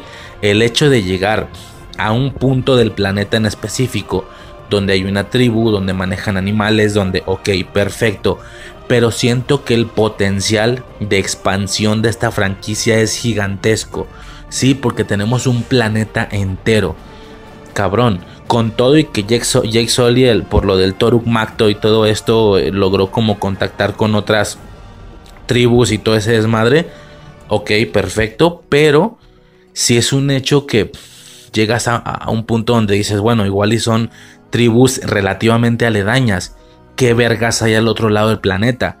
¿Qué bestias hay que no entiendo, que desconozco? Ellos veían al, al, Toruk, a la, a la última sombra, como lo más poderoso, lo más grande, pero en esa zona. ¿Qué pasa si te vas para zonas incluso desconocidas hasta para los mismos Navi? ¿No? O al menos esas tribus aledañas. Algunas, algunas bestias que no imaginamos, que no comprendemos. Bestias que al tú verla puedes decir, sí, claro, ese verga es como mi dinosaurio. O ese güey es como mi dragón. O ese güey es como mi basilisco. O ese güey es, bueno, el basilisco es algo mitológico, pero ya me entiendes. O ese güey es como mi, este, mi, ese güey es como mi King Kong. O sea, eso ni existe, pero un pinche gorila gigante, qué sé yo, güey. O sea, las posibilidades de este planeta para mí en aspectos de bestias son ilimitadas. En aspectos de tribus son ilimitadas, güey. ¿Qué pasa con una pinche tribu de navis que son más malvadescos, que están al otro lado del planeta, que va a ser imposible contactar con ellos, que tranquilamente pueden ser el villano de otra película en el futuro, otra tribu, a lo mejor otra raza, güey. A lo mejor los Navi no son la única raza pensante en ese sentido, que se comuniquen y hablen y tal de este planeta. A lo mejor hay, otra raza u otras razas al otro lado del planeta, güey. Eh, que son diferentes, que ahora no son azules, sino que son verdes o que son rojos o qué sé yo. Este poder de expansión para mí es gigantesco y siento que tiene mucho. Ese potencial yo le vi desde la primera película. Por eso cuando veo la película y me dicen es que hay cuatro o cinco películas más, dices, sí, claro, van a explotar ese potencial a lo cabrón. De momento en la primera, ok, los, los villanos son los humanos y sus máquinas y sus robots. O estos pinches monos robots parecidos a los de Al filo del mañana y tal. Dices, ok, sí, claro. Pero a lo mejor ya después nos vamos a meter en otro pedo completamente diferente. ¿Sí me explico? Digo, de bote pronto viendo el tráiler de la 2 y tal, pues sí me percato que le van a volver a dar como por la misma línea otra vez los humanos y tal cuando es una situación de la que ya habíamos salido en esta película. Dices, bueno, ok, de momento dale así. No creo que se pueda mantener así toda la franquicia, siempre humanos y siempre sus máquinas. Yo creo que si tienen este poder de expansión gigantesco, de descubrir otras cosas en el planeta que ni los mismos Navi conocían, eh, de ser eh, partícipes de una película en la que ya ni siquiera salgan humanos, que a lo mejor ya el pedo sean otras tribus, que el rival sea otro. Eh, imagínate algún ser navi ermitaño por ahí en algún lado del planeta que él practica la magia, la hechicería, que es una especie de chamán y que funciona, que la magia existe de alguna manera. O sea, las posibilidades son puto infinitas, cabrón, para mí. Este, este nivel de, de potencial es lo que me agrada de esta. Parece ser que próximamente franquicia de momento dos películas no me resulta suficiente para que sea una franquicia o una saga, pero bueno, se viene, ¿no? A eso me refiero un poco, no es tanto que esta película me fascine, la película no, sino la promesa que te puede otorgar este mundo. Más bien es eso, ¿no? que es lo mismo que me pasa con Peter Pan. El tema con Peter Pan es, no es que me guste específicamente un producto como tal, no, me, agrada la promesa, lo que puede llegar a, existir, a extenderse, que otras cosas hay en algunos otros lados de la isla. Eh, ahora sí que me gusta más la promesa que los productos que los productos que existen en sí, es extraño. Es un poco eso lo que pasa con este mundillo, entonces pues bueno, nada, ¿no? Como impresión general no de la película, sino del mundillo y del potencial que esta franquicia puede llegar a ofrecer, es por lo que yo ya me voy anotando de una vez y para que no sorprenda, como un completo y absoluto gustador. Sí, así, total, total y absolutamente, ¿no? Es a grandes rasgos todo esto lo que genera ese ese sentimiento, ¿no? Por así decirlo, poco más que mencionar. Así es, tertulia de calentamiento nada más. Es esta parte inicial que normalmente debe de durar de 10 a 20 minutos. Sí, justamente es esto. Eh, sin más que mencionar. Y una vez ya explicada la situación de que a mí esto me, me pone como loco, vamos a pasar sin más dilación. Y ahora sí, al tema del podcast. Pasar, creo que ya en aspectos más generales no tengo nada más que, que decir, creo yo. Sencillamente impactante. Y no hablo a un nivel de la realidad. No hablo a un nivel de, oh, es que la banda sonora, es que el guion, no, no, no, no, no. Infantilmente me estoy metiendo al, al mundillo de la película, al universo, no es lo que me, me promete demasiado, me promete demasiado. Como digo, hay personas en pro, hay personas en contra, hay personas que te dicen, bueno, ok, una película estuvo chida, estuvo padre, se ve bonita, pero siete, güey, qué pereza, qué hueva, ya lo voy aclarando, yo no soy ese güey. A mí tú me dices, esta madre va a tener siete películas, bueno, no, ya, ya van dos, esta madre va a tener cinco películas más y dices, sí, claro, lo entiendo perfectamente, o sea, esta madre se puede convertir en un, no sé si sea muy fuerte decir en un MCU, pero bueno, ya me entiendes, ¿no? Al grado donde las entregas no solo sean películas de Avatar, que, que tristemente me, a eso voy, tan grande veo este mundo que me molesta un poco que la franquicia a niveles generales se llame Avatar. Porque a qué se refiere el nombre? El nombre se está refiriendo a la, situación que fue muy utilizada en esta primera película, pero que en la segunda pareciera que ya no tanto. Un avatar, ¿qué es un avatar? Un avatar se enfoca a una per digo, no sé el término wikipedioso y la chingada, pero pues yo lo veo así, ¿no? Un avatar es esta e-, esta personalización, este perfil o este personaje que puedes controlar a distancia o que puedes controlar o que te puedes eh, expresar a través de ese personaje, ¿no? Vamos a llamarle de, esa manera. Si tú creas un mono en un videojuego es tu avatar. Si tú haces tu homólogo pero digital en Apple, que es un monito caricaturesco y que con ese puedes crear em, em, emoticones y la chingada, ese es tu avatar, ¿no? Eh, es un poco eso, incluso el tema de muchas veces en algún videojuego que tenga mucha personalización, lo primero que vas a hacer es hacerlo similar a ti, ¿no? Lo vas, bueno, algunos no lo harán, pero lo haces como similar a ti, que tenga más o menos tu... Si tiene muchísima personalización, ¿va? Que, se vea así como que tu, como que tu aspecto de cuerpo, como que más o menos el color de tu pelo. Si tú usas lentes, pues le pones lentes. Si tú usas tal ropa, le pones esa ropa y ese es tu avatar. Bueno, el nombre proviene a partir de la situación principal en el que Jake Sully, siendo un humano, se conecta con un mono, eh, un cuerpo basado en esta raza, un cuerpo creado sintéticamente, pero que pertenece a esta raza, a la raza de este planeta, la raza pensante, los Navi.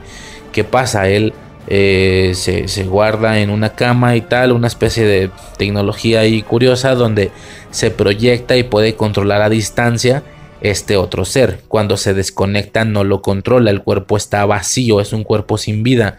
Entonces ese es tu avatar, ¿no? Bajo ese sentido, pues, o sea, bajo esa lógica tiene sentido, pero al final el nombre no llega a hacer alusión a algo canónicamente específico del planeta, sino al concepto de conectarte a un cuerpo. al grado de que conforme esto avance, el significado original del nombre se puede perder. Ya desde la segunda película digo, no sé, estoy hablando sin saber. Eh, no parece que la situación sea específicamente que Jay Sully va a estarse conectando otra vez a distancia con este cuerpo. Muy por el contrario, y en base a lo que ya pasó al final de la primera película, pues ya, este güey se quedó en ese cuerpo, ¿no? Ya es su cuerpo sin ningún tipo de... O sea, ya es él. Ya no se está conectando, el otro cuerpo ya no sirve, ya falleció, murió, lo como lo quieras llamar. Ok, pero ¿qué pasa? La, la, la, la franquicia va a seguir avanzando como repito, confío, es que, confío en que en algún momento salga una película donde ni humanos salgan ni interacción con humanos sea necesaria y todo se enfoque única y exclusivamente a cosas que van a pasar en el planeta, guerras contra otras cosas, monstruos, tribus, etc. Bajo esa lógica, se pierde el sentido de que la, la franquicia se llame Avatar, cuando el nombre, el nombre principal de esta franquicia podría, siento yo, haber estado haciendo alusión a algo más eh, relacionado con, lo, con el canon, que se llamara Pandora, por ejemplo, ¿no? La franquicia, que se llamara Pandora o que se llamara, qué sé yo, alguna otra cosa, pero se llama Avatar, o sea, es algo que te fuerza específicamente a que en cada entrega vayas a hacer uso del recurso del avatar, del recurso de conectarte a otro cuerpo, porque así se llama avatar. ¿No? Entonces, no sé si va a llegar un punto donde, aunque ya no sea necesario, ya se llama así la franquicia y te callas. No sé, no sé cómo vaya a funcionar, pero es sumamente interesante, ¿no? Desde mi perspectiva, eh, que se llame Avatar, ¿no? Entonces, bueno, como digo, yo soy, soy de las personas que a mí me dicen, güey, faltan cinco películas más. Y yo, yo sí digo, claro, ¿cómo no? Tiene todo el sentido con todo lo que tienen que llegar a contar o todo el desarrollo canónicamente hablando de este planeta, del desarrollo que se va a realizar a través de este planeta, de las cosas que existen en este planeta y que no hemos visto, cabrón. Sí, eh, pues obviamente es una situación que, desde mi perspectiva, claro que son válidas cinco películas más. Ah, mencionaba que se puede convertir incluso en una especie de universito donde salgan hasta spin-offs, series eh, o peliculillas enfocadas en otra cosa y que se llamen diferente, pero que son un spin-off de, Avatar, qué sé yo, ¿no? O sea, las posibilidades son infinitas. Un poco eso es lo que, lo que me agrada y lo que la pone bien, bien alto en un top de gustos frikis. No tanto la película, sino la promesa, sino el mundillo que nos están mostrando y que solo, y que solo nos mostraron una pequeña parte de ese mundo, tanto físicamente como en historia. Y bueno, una vez mencionado eso, señores, sin poco más que mencionar, ya podríamos pasar directamente a revisar el producto, ¿no? A revisar la película. Ya iremos comentando punto por punto que yo vea eh, necesario. Como parte introductoria, que a ver, introducción, introducción, a lo mejor termina siendo la mitad del podcast, pero bueno, esa a grandes rasgos la mayor esencia y la percepción que yo tengo de, de esta pinche franquicia, ¿no? O de esta futura franquicia. Poco más que mencionar, ya podemos pasar se supone, aunque ya estábamos en eso, pero pues si algo así, al tema del podcast. Sobres.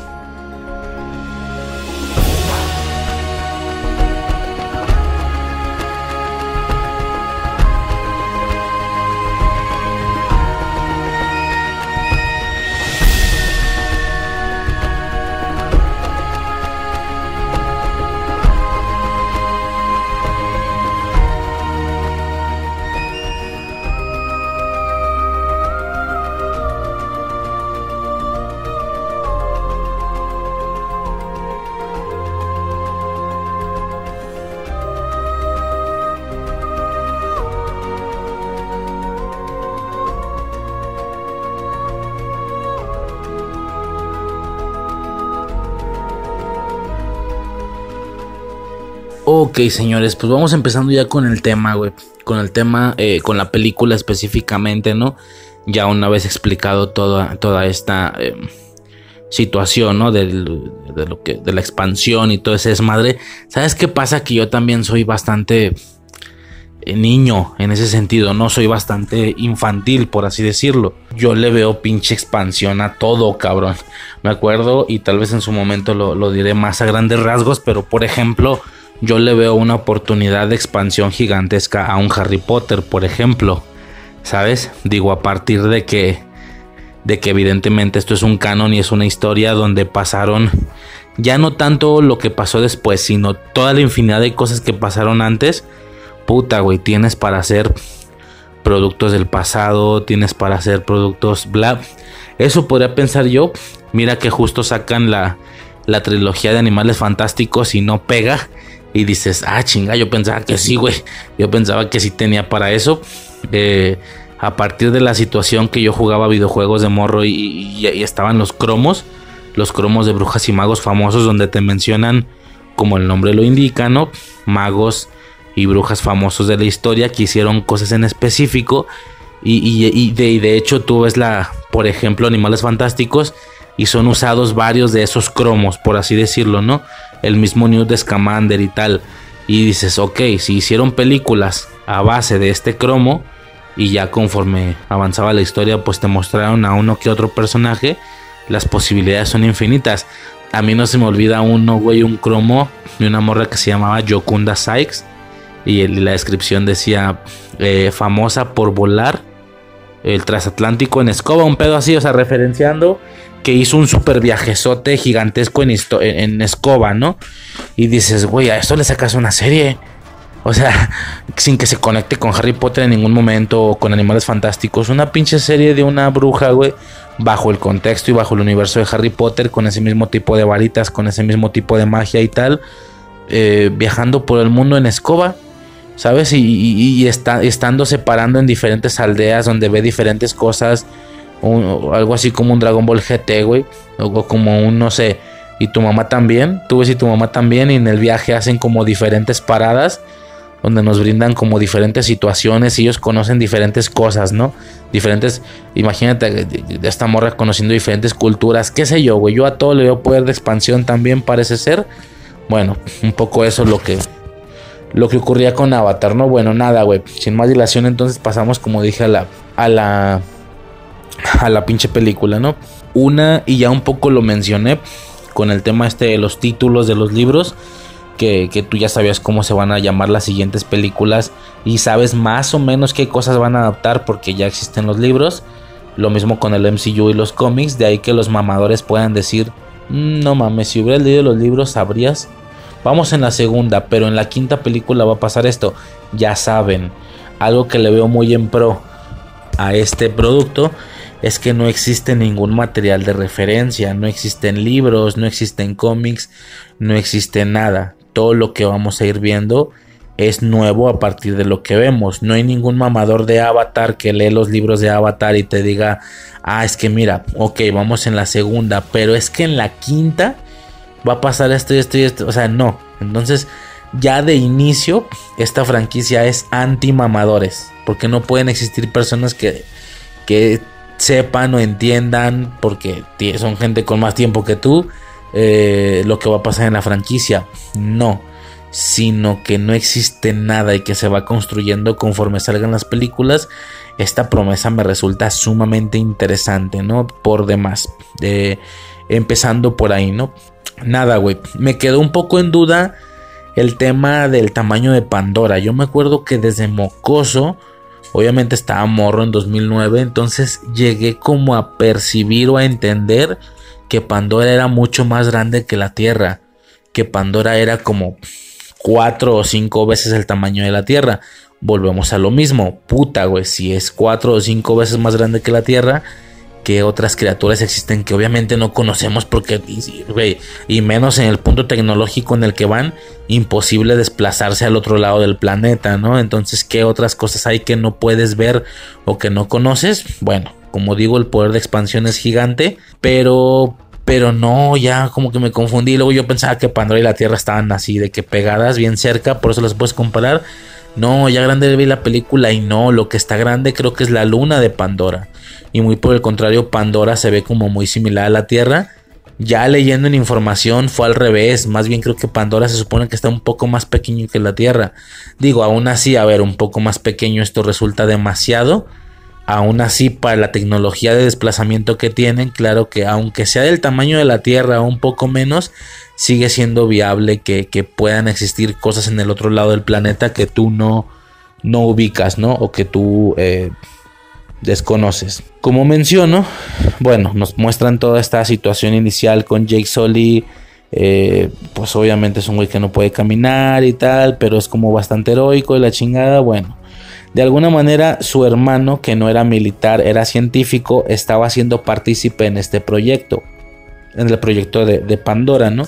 Que principalmente lo que están haciendo es minar porque quieren un metal en específico que es sumamente valioso y sumamente caro, ¿no? Entonces a partir de ahí es que quieren ellos recuperar este material.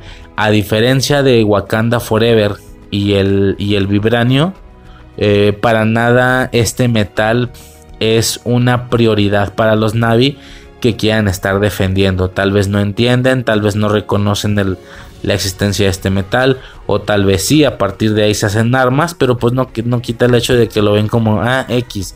Para ellos no, es importante, lo que por el contrario sí es muy importante es toda esta conexión con la diosa de este planeta, ¿no? Con Eiwa, que digo, no me sorprendería que con tantas películas en algún punto muy en el futuro en la 4 o en la 5, pues se nos explique que, que no es como tal una diosa, sino que si es algo palpable, eh, es alguien, eh, incluso, te imaginas que Igua sea un, personaje, una persona que, tiene el control sobre el planeta. Eh, de hecho, el personaje de Sigourney Weaver lo menciona, ¿no? Que algo, algo está pasando en este planeta que no entendemos a nivel biológico. O sea, hay, hay interconexiones. Ellos se pueden conectar con árboles que a su vez están conectados con el mismo planeta y con la Tierra. Es como una red.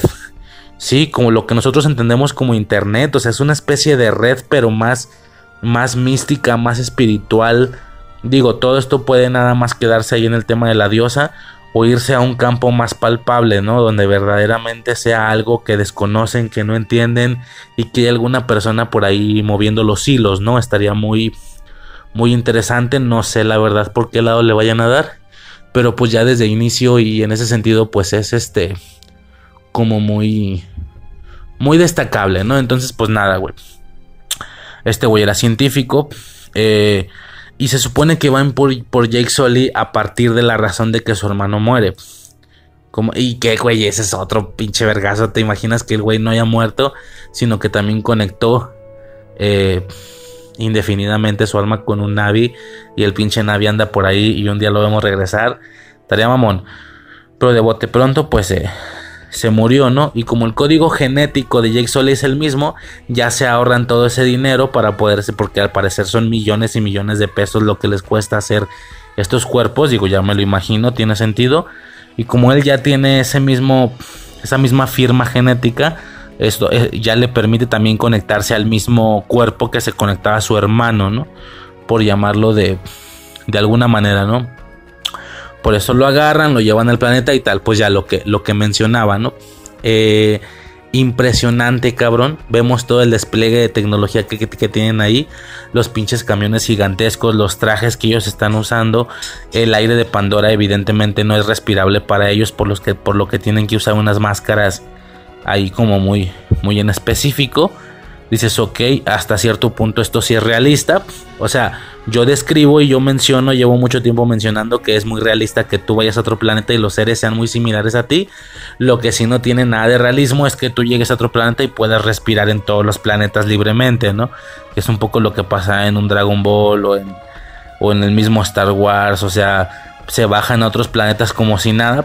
Digo, también el desarrollo tecnológico que tienen en Star Wars te hace pensar que a lo mejor no es que el planeta tuviera esa atmósfera, sino que ya a un nivel tecnológico algo están controlando para que de alguna manera sean lo más similar posible y todos sean habitables por más o menos los mismos seres, ¿no? Muy al estilo del idioma. Digo, si, en el mismo planeta hay tantos idiomas, imagínate qué planetas, qué, qué idiomas habrían 20 planetas. Pero no, la misma organización que se está teniendo de todos parece que organizan o acomodan el tema de que de, que hablen como el mismo idioma o no sé, o ni siquiera se justifica, ¿no? Son conceptitos y aspectos de Star Wars que es lo que yo digo que no me resulta tan realista. Aquí por el contrario es un lugar distinto, la atmósfera es distinta, no la pueden respirar evidentemente, sino solamente un cuerpo de Navi. Y por supuesto, y obviamente, no hablan español, tienen su propio idioma. Bien aterrizado creo yo el tema de que aún así no nos van a entregar una película que aunque la estás viendo en su idioma original, aunque la estés viendo en Estados Unidos, en, se supone que en inglés, vayas a ver una película que todo el tiempo está subtitulada, porque todo el tiempo vemos a los Navi hablando este otro idioma.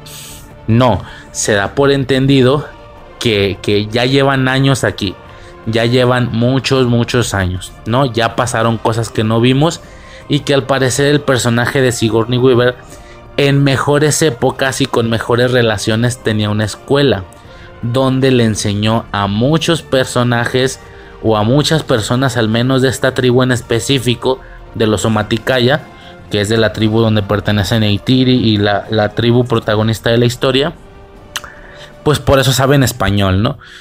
O sea, no nomás es un tema de, ah, es que los humanos y los Navi hablan el mismo idioma. ¿Por qué? Nadie pregunte que te valga verga. Es una película. Lo hacemos por tu bien para que sea más entendible. No te, vas a, no, te la vas a pasar leyendo toda la película. Eh, no, sí justifican el por qué la mayoría de ellos sepan, eh, pues obviamente en, su aspecto original inglés. En, nuestro caso doblada pues español. Eh, ¿Por qué? Por la escuela que esta mujer tuvo en alguna ocasión que le enseñó verdaderamente a muchas a muchos muchos personajes al menos de esta de esta tribu no de ahí se justifica eh, pues nada no como digo vemos todo este despliegue de tecnología. Llevan ya mucho tiempo posados ahí estos señores. Vemos los pinches trajes estos mecánicos que utilizan para poder mínimamente rivalizar con, con los con los Navi, ¿no? Entre los que se meten a, un avatar y entre los que usan estos, estos trajes. Como digo, el típico traje acá espacial curioso. Se parecen un chingo a los trajes de, de Al filo del mañana. Se parecen un vergo. Entonces, pues nada, ¿no? Un poco vemos todo ese despliegue. Ya lo mencioné al inicio, en su momento en la, en la sala de cine, cuando vi esta película en 2009. Eh, para mí todo estaba siendo nuevo. Ya describí eso. Eh, el terror de llegar a otro planeta, decirte que hay seres vivos, decirte que son hostiles. Tú vas llegando y ves un camión que tiene flechas en las llantas y dices, ¿cómo que flechas, cabrón? Estos otros seres de alguna manera y por alguna razón ya van en este punto, tienen flechas y atacaron con ellas, güey. Son flechas sumamente grandes. Pues de qué tamaño son estos cabrones. No, no, no, no, no. Todo esto es mega impresionante desde, desde, mi, desde mi perspectiva, ¿no?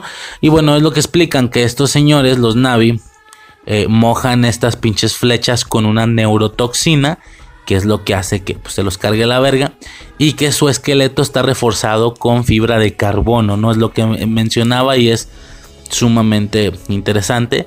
Se explica toda la mecánica del avatar sí, de lo que viene siendo un avatar, de cómo lo controlan y bueno, todo eso, ¿no? También eso ya se habló un poquito al, al inicio del podcast. Optanio, Optanio se llama el pinche material este que es como sumamente valioso.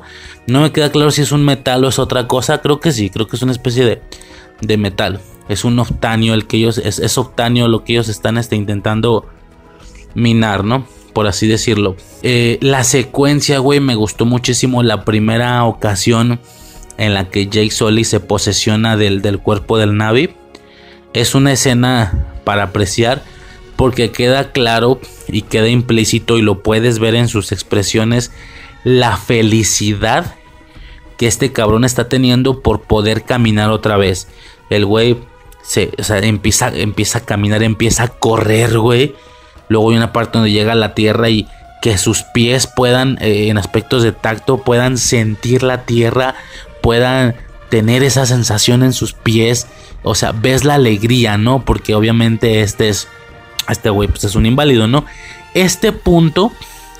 Este punto del, del, güey que no puede caminar y que solamente en el otro cuerpo se siente vivo y tal.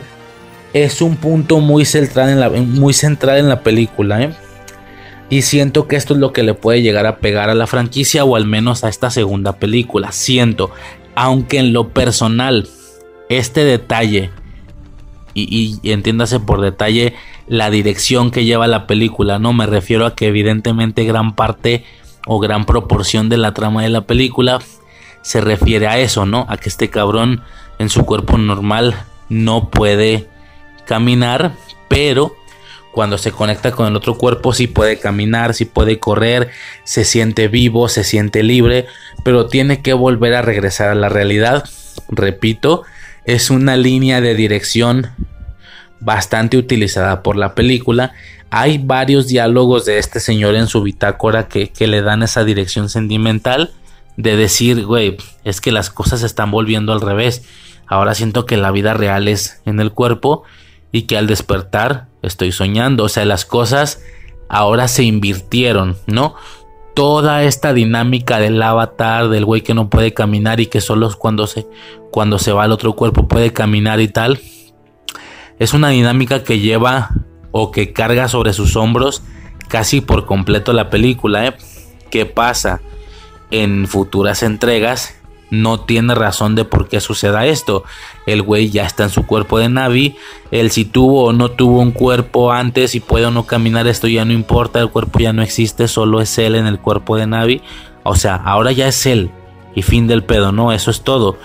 Eh, a mí en lo personal este detalle no, no me importa.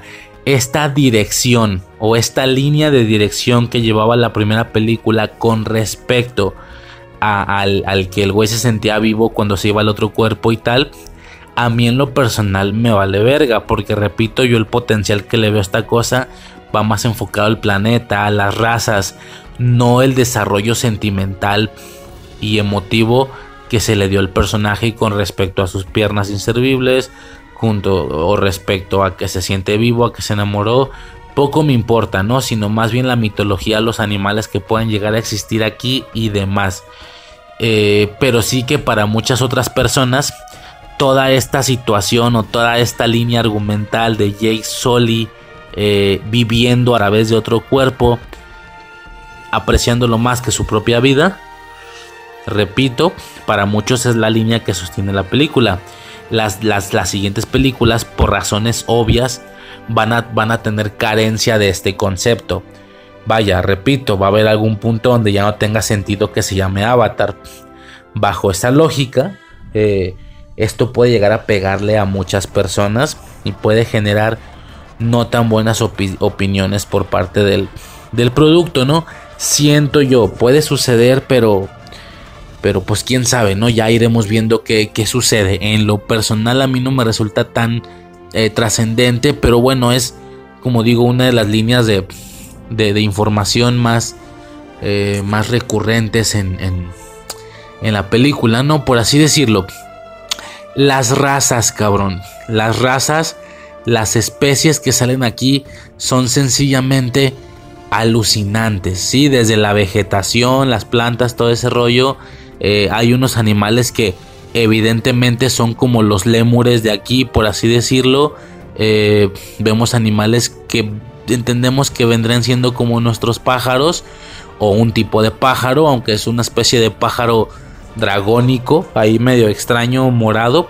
Eh, vemos los que vienen siendo nuestros murciélagos, los que vienen siendo nuestros, nuestros caballos, que son como una combinación entre caballo y oso hormiguero, un pedo ahí raro. Este, las pinches, los insectos, las iguanas, güey, son como tipo iguanas, pero con alas como circulares que brillan así como en plato de colores. Güey. Güey, güey, güey, güey, güey, güey, güey. Los insectos, cabrón. Esto es de lo que más me aterra, güey. Yo le tengo un pavor a los insectos en, en general, ¿no? Eh, como ya mencionaba yo con lo del alce, es bien sabido que incluso en nuestro planeta y sin irnos a otro, debe de haber insectos que ni dimensionamos que ni entendemos, ¿no? Es lo que le digo a Suicide. Imagínate que te obligan a hacer una expedición por el pinche bosque más culero y más frondoso y robusto que exista en la tierra, qué sé yo, güey, o sea, no tengo ni, ni idea, pero, pero que te hagan este, como, como vivir un poco esa experiencia, por así decirlo, la, la de insectos que puedes llegar a ver. Te imaginas lugares así muy de bosque, ¿no? Que si te vas a las selvas negras de África o qué sé yo, no sé, es un decir, no tengo ni idea. ¿Te imaginas lo que le digo, güey? Es que sí podría pasar que veas una pinche araña eh, así de que...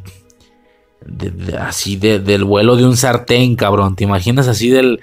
Así del tamaño de un gato, güey. No, güey, vete a la verga, güey. Y eso en nuestro mismo planeta. Ahora imagínate la de cosas que existen en otro planeta. Dije, güey, vas a empezar a caminar por el bosque de otro planeta. Tu puta madre, güey. O sea, ¿qué tipo de insectos voy a ver? Aquí en mi planeta, como quiera, entiendo cuáles tengo que evitar y cuáles no. Cucarachas, pues como que no hay tanto pedo. Pero pues ya rollo arañas, alacranes o escorpiones, güey. Cuidado. Eh, bueno, estos no son insectos, pero ya me entiendes, ¿no? Abejas, cabrón, avispones, ¿te imaginas? ir a otro planeta, ir a la selva y que veas pinches avispones así de, de repito, el, del tamaño de un pinche gato, cabrón. No, vete a la verga, güey. Los insectos, güey. Debe ser un tema impresionante aquí. Eh, es, curioso, ¿no? Todos los eh, diferentes, las diferentes este, razas que, que hay, cabrón. El tema de la vegetación. Lo que en su momento me llegó a... Como a choquear un poco es que aquí todo brilla, güey. La vegetación, los árboles, como que brillan. Los mismos animales a veces tienen unos despliegues de neón medio extraño. E, esa parte es la que, a ver, me agrada mucho visualmente, pero canónicamente o realistamente hablando, o sea, ¿por qué se supone que en otro planeta eh, la misma situación de aspecto es la que, que domina toda la, la, situación? No sé si me, no sé si me explico por ese lado, güey. Y, yo se lo explicaba a Suicida. A ver, ok, que haya seres similares a los de nosotros, pues lo entiendo. Pero que todos brillen, güey. O sea, aquí no hay nada en común en, nuestro planeta que digas, güey, lo tienen todos por igual, seres humanos y animales. Y, y ella me contesta, mm, el pelo. ¿Cómo que el pelo? Sí, de alguna manera. Y aunque tú seas muy similar a un caballo, y aunque seas muy similar a, un simio o aunque seas muy similar a un perro, todos tienen pelo. Tú tienes pelo en menor cantidad, pero tienes pelo. El perro tiene pelo.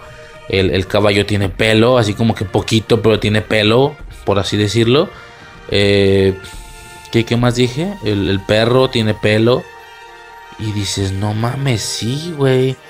Porque es lo que yo decía, güey. No hay ningún homólogo de este planeta. No es como que aquí venga y lo mismo que tiene un pinche león, tiene un simio, nada que ver, son animales diferentes. No tiene nada que los asimilice, no, no no se dice así, que los haga similares. Ella me dice, sí, el pelo. Ah, no mames, pues sí. Dentro de ese sentido, como que tiene lógica que nuestro pelo de acá es, su luz de allá. Que todo puto mundo está relacionado con esas cosas más luces y así.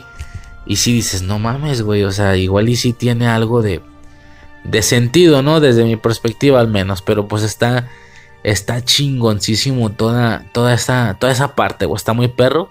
Tenemos por supuesto toda la secuencia del, del rinoceronte como tipo rinoceronte martillo, digo, ya volvemos a lo mismo, de alguna manera puedes como hacer el, el comparativo con qué bestia o a qué bestia se parece de tu planeta. Pues sí, es una, son unas como tipo rinocerontes, pero grandotes, como con ahí un diseño de plumas en el cuerpo y tal, muy tribalesco, güey, se ve se ve chido, güey, el pinche rino como tipo rino martillo, güey.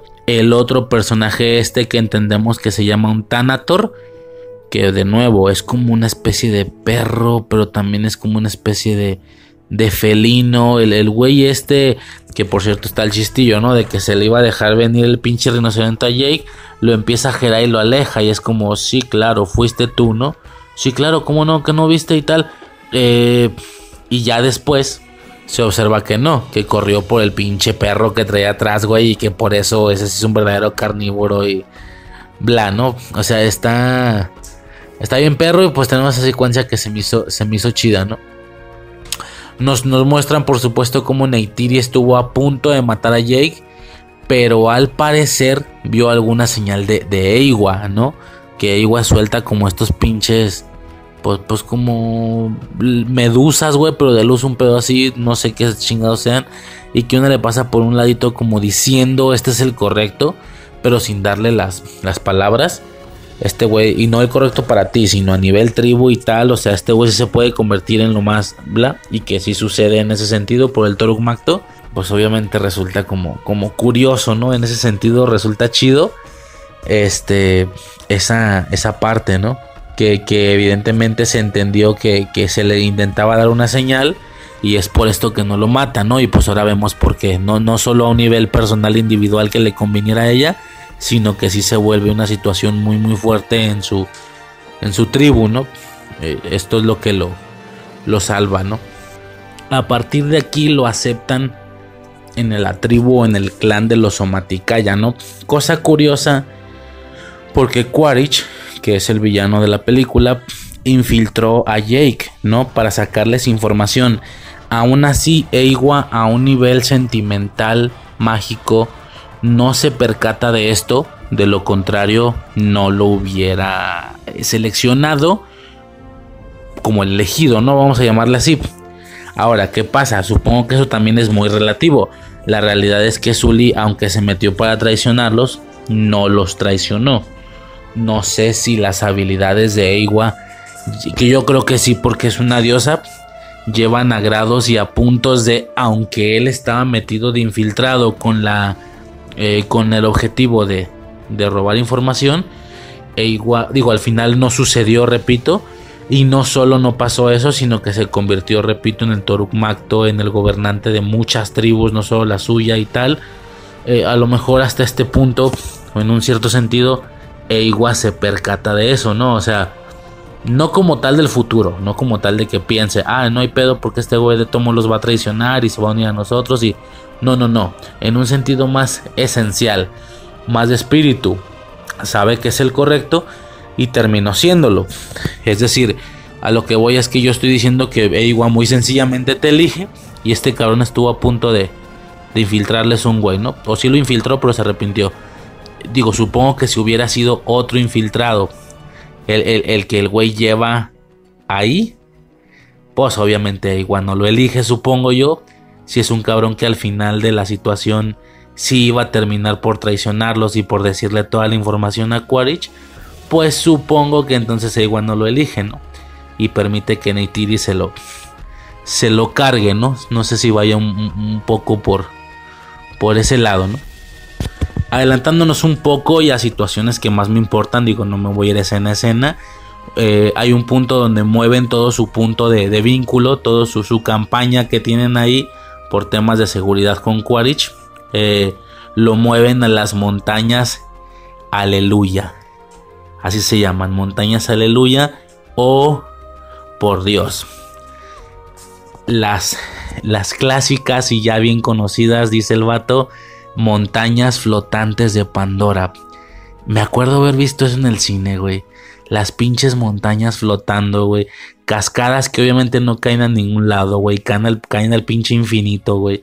Dices, no te pases de verga. ¿Te puedes imaginar ver eso en la realidad? Repito, es que es lo que me pasó con la película. Empaticé demasiado. Todo lo que yo veía, imaginaba que me pudiera estar pasando a mí, que yo estuviera por ahí. Obviamente sería impresionante, ¿no? ver esas montañas flotantes frente a ti debe de ser la cosa más grande que vas a ver en tu vida. Es increíble, no es para nada una situación mágica, tiene una explicación eh, tecnológica. Lo describen muy rápido y lo dice alguien que al igual que nosotros tampoco entiende, entonces entendemos por justificación la, la, explicación pedorra que este güey dice y lo entendemos o, o lo recibimos, al menos yo sí lo recibí como suficiente. No entiendo más explicación. No requiero más explicación, perdón. Y se refieren a que hay una situación ahí con el tema del magnetismo, ¿no? Hay una situación ahí con este planeta en específico y el magnetismo, que es lo que hace o ocasiona que estas pinches montañas estén flotando, ¿no?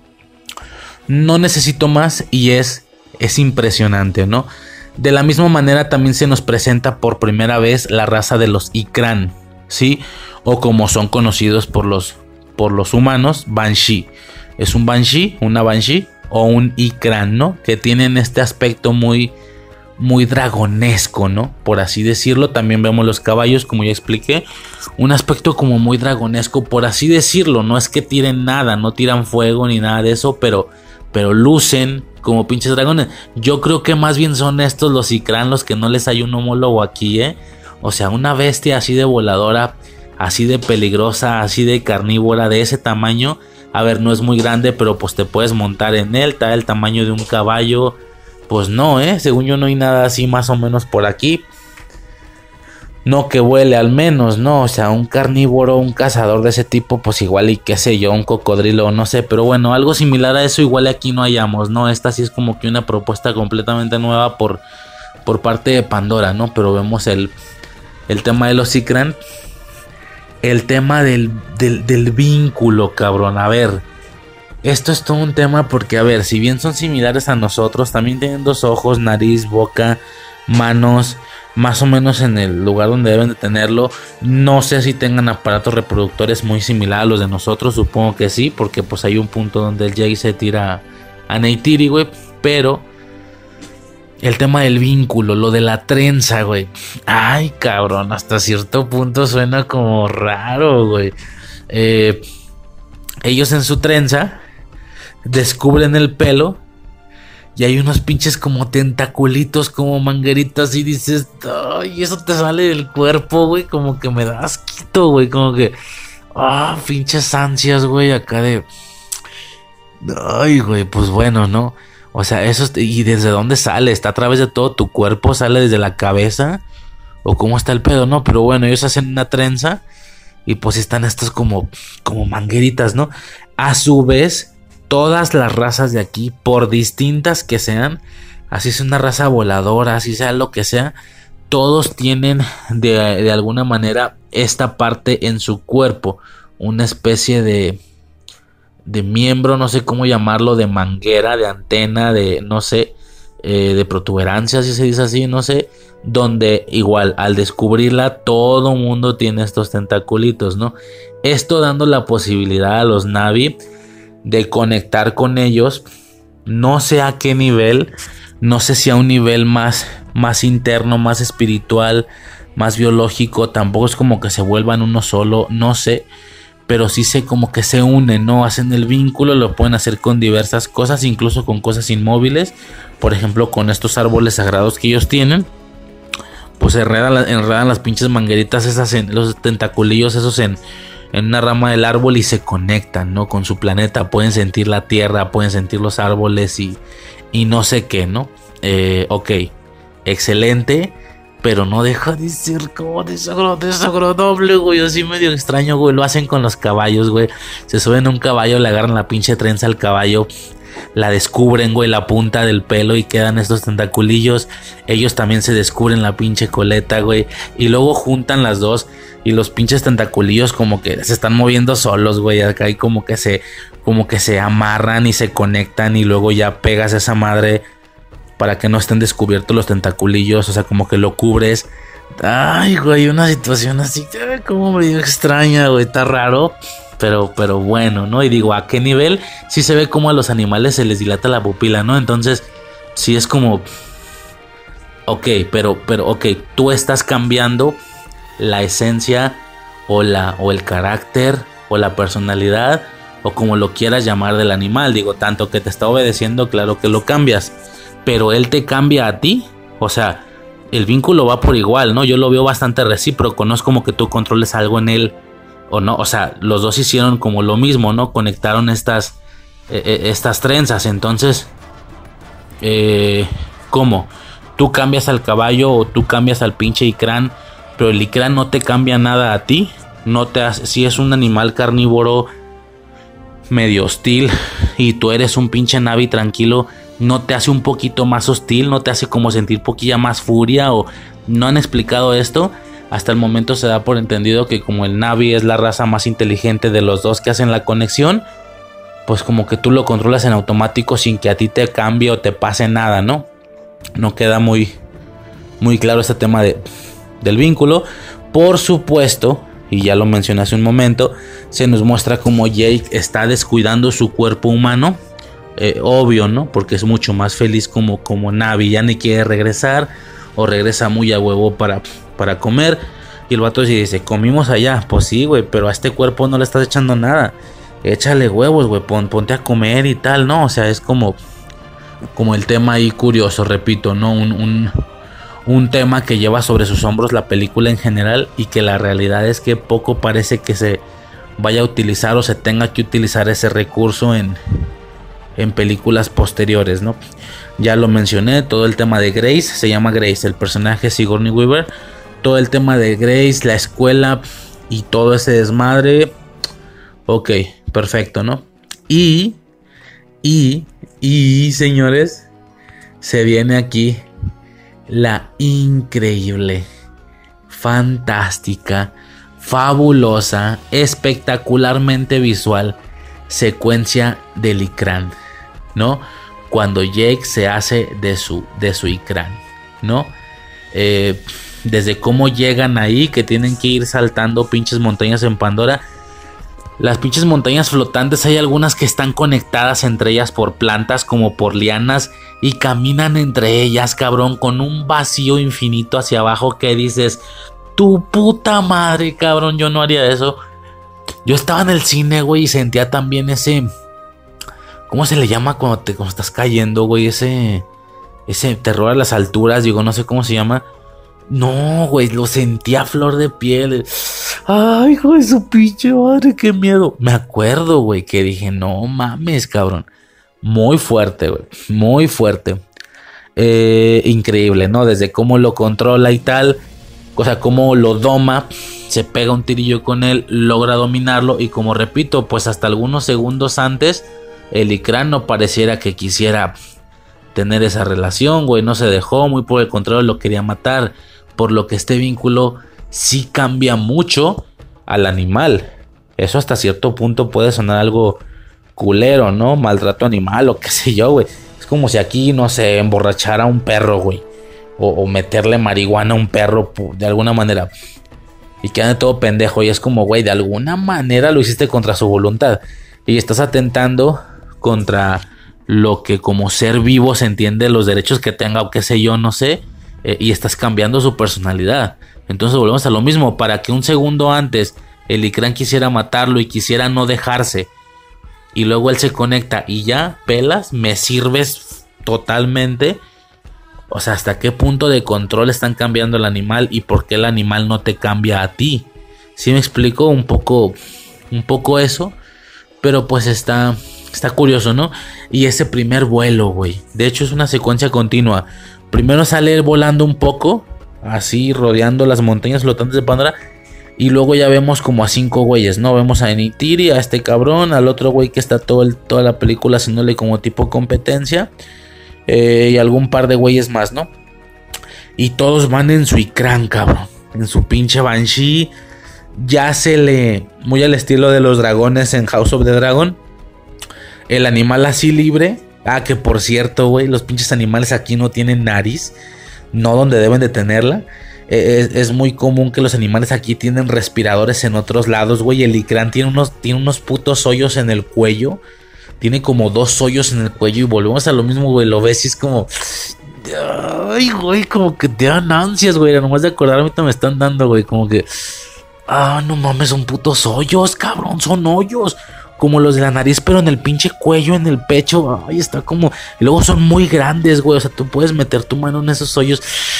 Ay, cabrón, no, güey. Está feíto, güey. Está raro, güey. Este tírame más de eso, tírame más de eso en saturación y dejo la franquicia al chile, güey, está raro, güey. Pero bueno, repito, lo hace muy creíble, ¿no? El tema de otras razas. Está cura porque sin estos aditamentos de, estas monturas, por así decirlo, que le ponen a estos Ikran, el primer vuelo pues lo hace y se ve, porque no se sientan, ¿no? Como que se paran. Él apoya sus dos piernas o sus dos pies justo en estos pinches hoyos. Ahí es donde se para. Ay, cabrón. Pero ya después sí les, este, sí les proveen de una especie de, de, silla de montura, ¿no? Donde ya se pueden como, o sea, se la montan ahí al pinche animal y como que ya se pueden agarrar y, y hay unas basecillas donde pisar Tan chidos estos pinches aditamentos, ¿no? Hacen como un corte y ya luego ven todos volando, ¿no? Todos volando, incluso como para rollo jinetes o pilotos o no sé cómo se les llame. Tienen como unos arreglos en la cara también, ya tienen como unas tiaras, como, o sea, no sé, ya tienen como más arreglos tribales en, ese sentido, ¿no? Eh, el aspecto de los Ikran, pues obviamente impresionante, güey. La mayoría de ellos, la mayoría o el gran volumen son muy similares. Por no decir iguales, obviamente no son iguales, deben de tener el acomodo de las manchas completamente distinto. Cada uno debe de ser único en ese sentido, pero pues no quita el hecho que hay una... Eh, ¿Cómo se le puede llamar? Hay una dominación por parte de los colores azul y morado en todos los Ikran, en la mayoría. Tal es el grado que se ven unos cuantos, muy muy pocos de otros colores. De inicio el que tiene Neytiri. El que tiene Neytiri, su Ikran es un Ikran así vil, vil, vilmente verde. Es verde total y absolutamente ese pinche Ikran, cabrón. Verde. Entonces, cuando están volando, ya en la secuencia de cuando están volando los cinco a través de las montañas, ya como jinetes, Jake Sully ya le puso esta pinche montura a su Ikran y la chingada todos, o sea, de los cinco Ikran, los otros cuatro se ven más o menos iguales. Incluso el de Jake, que es el protagonista de la película, no le dan como ese destacamiento. Bueno, da igual, ¿verdad? Con el Toruk Macto se lo darán después, durísimo, una, una individualidad. Pero pues por el momento es eh, una cosa normal, ¿no? Por así decirlo. Eh, pero el de, el de Neytir es muy diferente. Decía entonces en esta secuencia donde se ven los cinco volando de los 5, 4 se ven más o menos iguales. A grandes rasgos es lo mismo. Manchas azules y moradas. Pero el de Neytiri es vilmente verde. Entonces la hace destacar mucho en el grupo de los 5 y Eh, ya me imagino, güey. Si, pues, suponiendo que anduviera ahí, que pudiera controlar la una y la chingada, veo la manera de agarrar al más, al más chido, ¿no? O el más bonito, por así decirlo. Este. Si tú ves bien la secuencia esta del nido de los Ikran, que es cuando llegan para que este güey controle el suyo.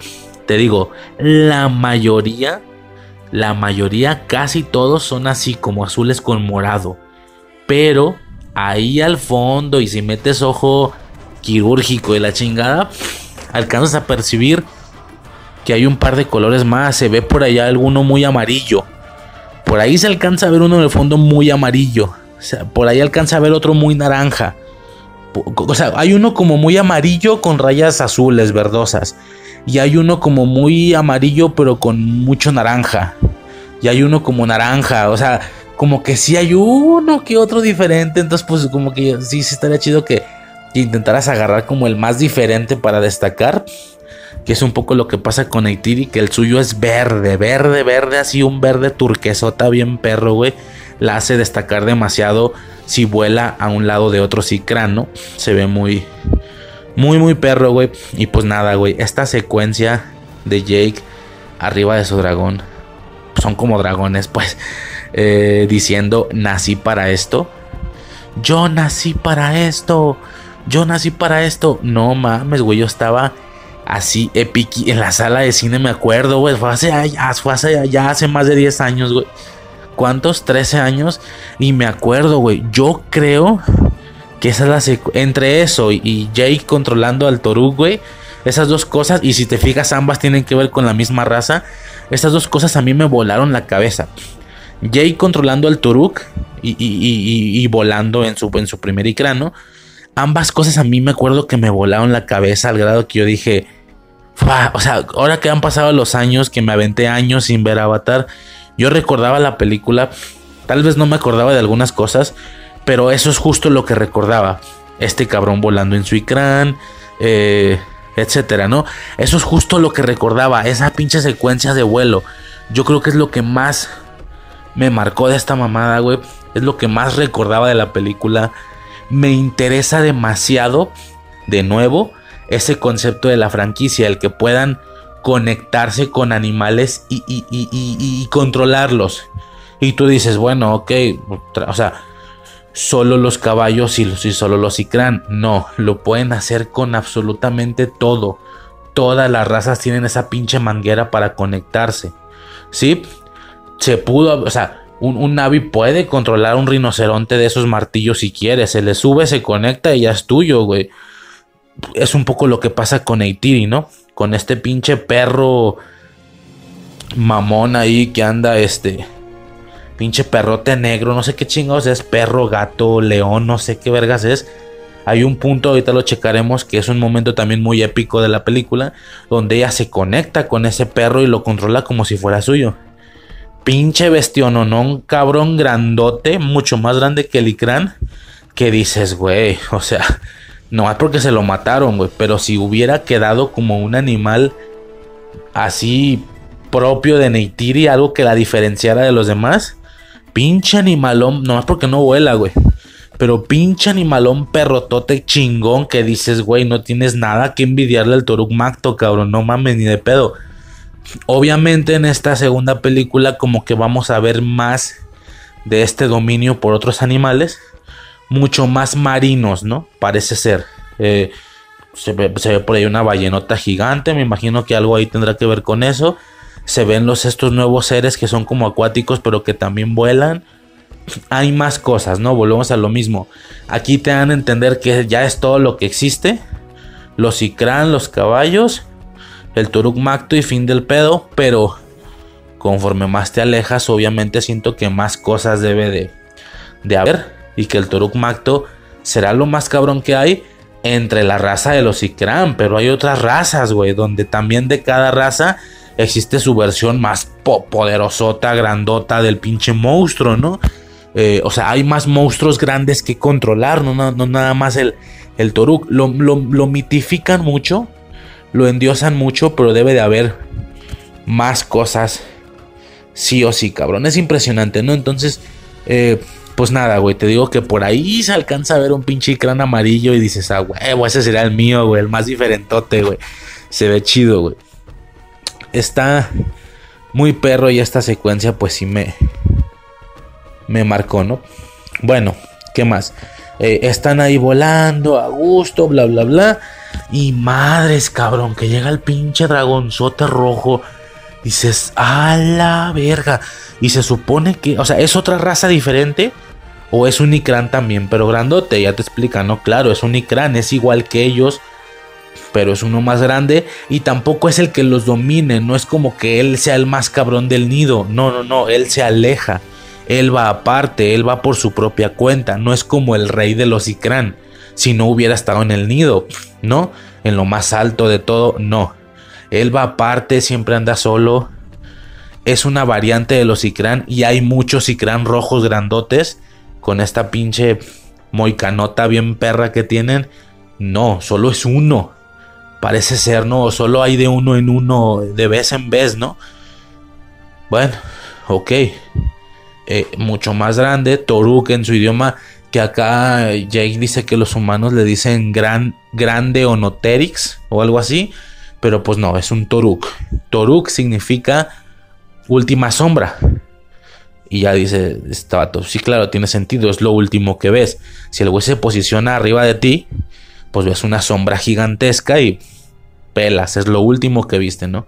Digo, por darle un sentido más misticón, lo vieron y la libraron, entonces no es la última sombra, pero bueno, ya me entiendes, ¿no? Más o menos. La última sombra Toruk. ¿Y qué es un Toruk Macto? Macto es jinete. Entonces Toruk Macto es el jinete de la última sombra. Una situación muy específica. Una situación muy... Eh, no sé, muy... Ah, tan destacada, tan difícil de lograr para empezar y ni siquiera, o al menos se te da la perspectiva, que no es un tema de habilidad, no es de que lo intentes y lo logres, no, naces para eso.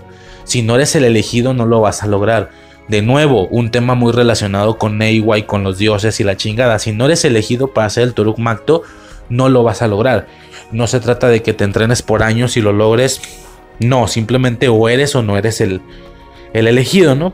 Eh, lo suficientemente destacable y lo suficientemente difícil de lograr como para que la última vez que esto haya sucedido fue con el abuelo de su abuelo, dice Neytiri. O sea, ni siquiera es uno por generación. Es uno cada cuatro o cinco generaciones, no mames. O sea, dice, el abuelo de mi abuelo lo logró. El abuelo de mi abuelo pudo ser el Toruk Makto tan destacable, tan mamable por las otras tribus, que no hubo diferenciación entre tribus, las pudo juntar todas. Y bueno, todas aledañas, repito, era imposible juntar todas las tribus de todo el pinche planeta, güey. Pero más o menos. Dices, ah, la ve, ok. Bueno, ¿no? Y bueno, a ver, ya te hueles para dónde va la pinche película. Bueno, no te creas, güey, ya grande ahorita, pues a lo mejor puede ser, ¿no? Pero en su momento de morro no, ¿eh? No lo percibí, no entendí que en algún momento Jake, bla, bla, bla, ¿sabes? O sea, la verdad es que no. Eh, por eso en la película creo que me impresionó mucho. Que este güey dice, güey, tenemos que hacer algo, güey, ahorita pasamos a eso, ¿no? Pero que lo logra y dices, no mames. O sea, justo yo me acuerdo haberme quedado traumado toda la película con el tema de, chingada madre, el protagonista, el chido de la película, tiene un icrán igual a los demás. No es nada destacable, es igual azul con morado. Cuando tendría mucho sentido que el protagonista tenga uno muy distinto, un pinche icrán amarillo, güey, o qué sé yo. No, más bien es Neytiri es la que, la que destaca porque su pinche crán es verde, ¿no? Todo diferentote, güey. Entonces veo esto, güey, lo del Toruk Macto. Y digo, oh, te cuajaste, perro. O sea, no solo tienes uno diferentillo en color, tienes el mejor. Pero bueno, ahorita, ahorita pasamos a eso, ¿no? En su momento llegará esta, esta parte. Pero pues explican eso, ¿no? Y esta morra dice, solo, solo, o sea, el, el abuelo de su abuelo, como digo, uno cada cuatro o cinco generaciones o más, son seis, no sé. Y también explica, ¿no? Este, solo ha habido un Toruk, o sea, solo ha habido cinco Toruk Mactos. Solo cinco veces un güey ha sido Toruk Macto desde las primeras canciones. Obviamente se refiere desde el inicio de los tiempos, o al menos el inicio de los tiempos rastreable para ellos, ¿no? Lo que pueden alcanzar a recordar o lo que pudieron, lo que pudieron alcanzar a documentar, ¿no? Supongo, y esto por leyendas en paredes o por el cuento de boca en boca de generación en generación, qué sé yo. Pero, pues sí, esto me sonó muy Game of Thrones, güey. De, no, solo ha habido cinco Truckmactos desde, el desde las primeras canciones, sonó así como muy poético, como... O sea, me suena precuela de que, güey, puedes hacer una precuela si quieres, güey.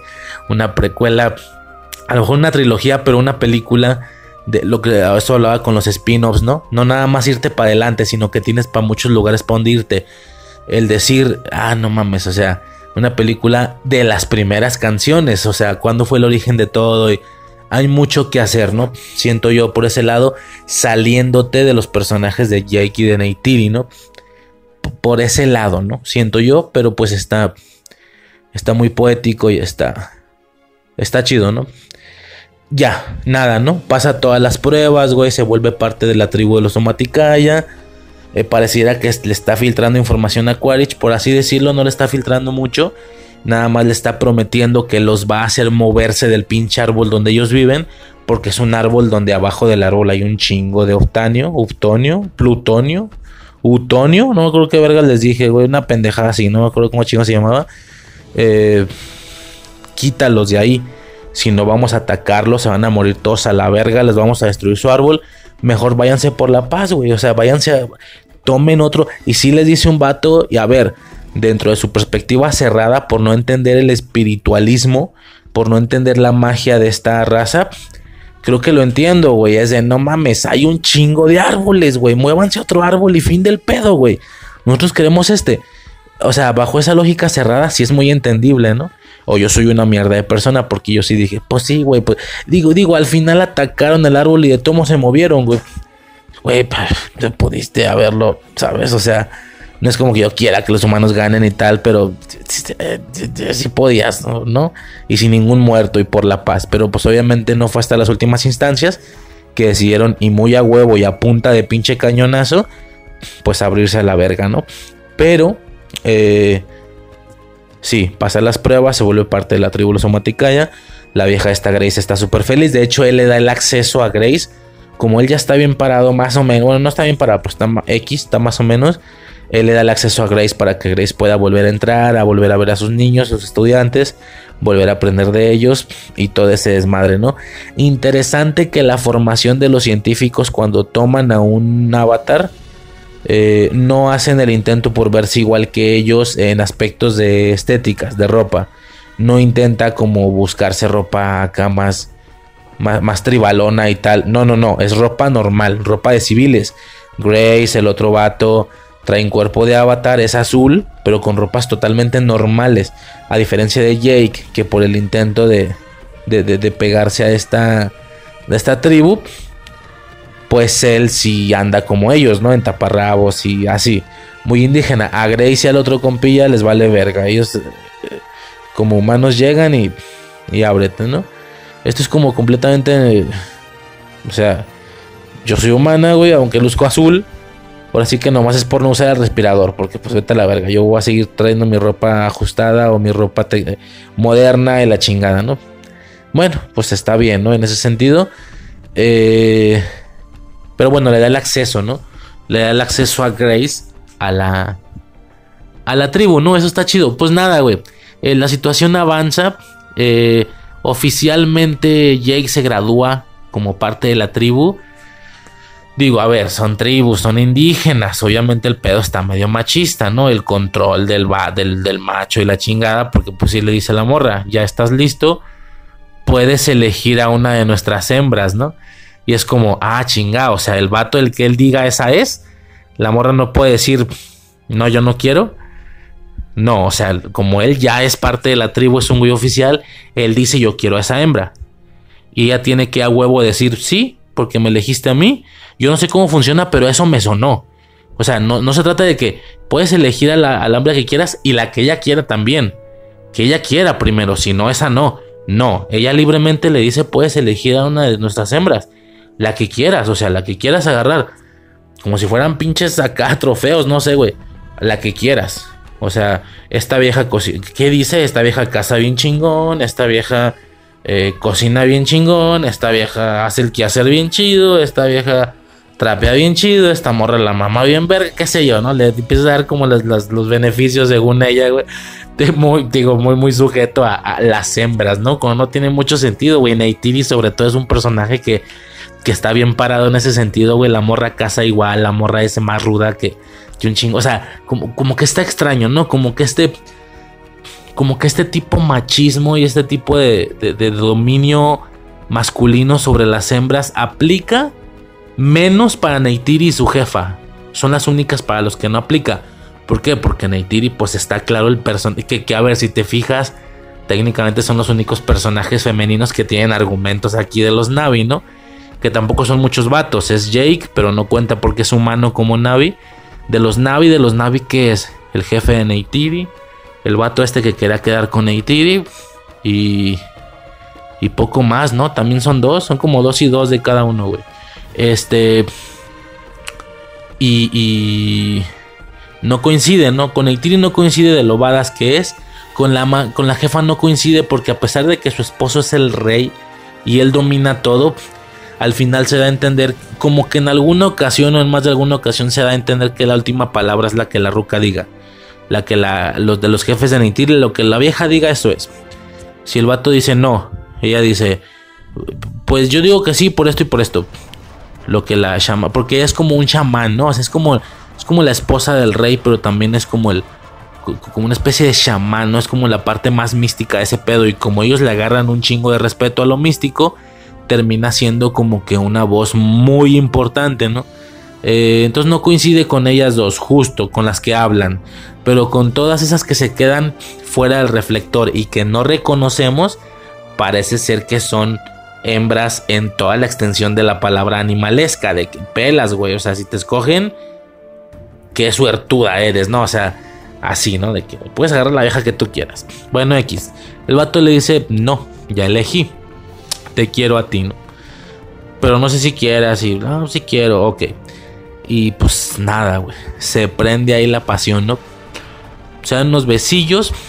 Y antes de empezar a hacer cualquier cosa, se conectan en vínculo.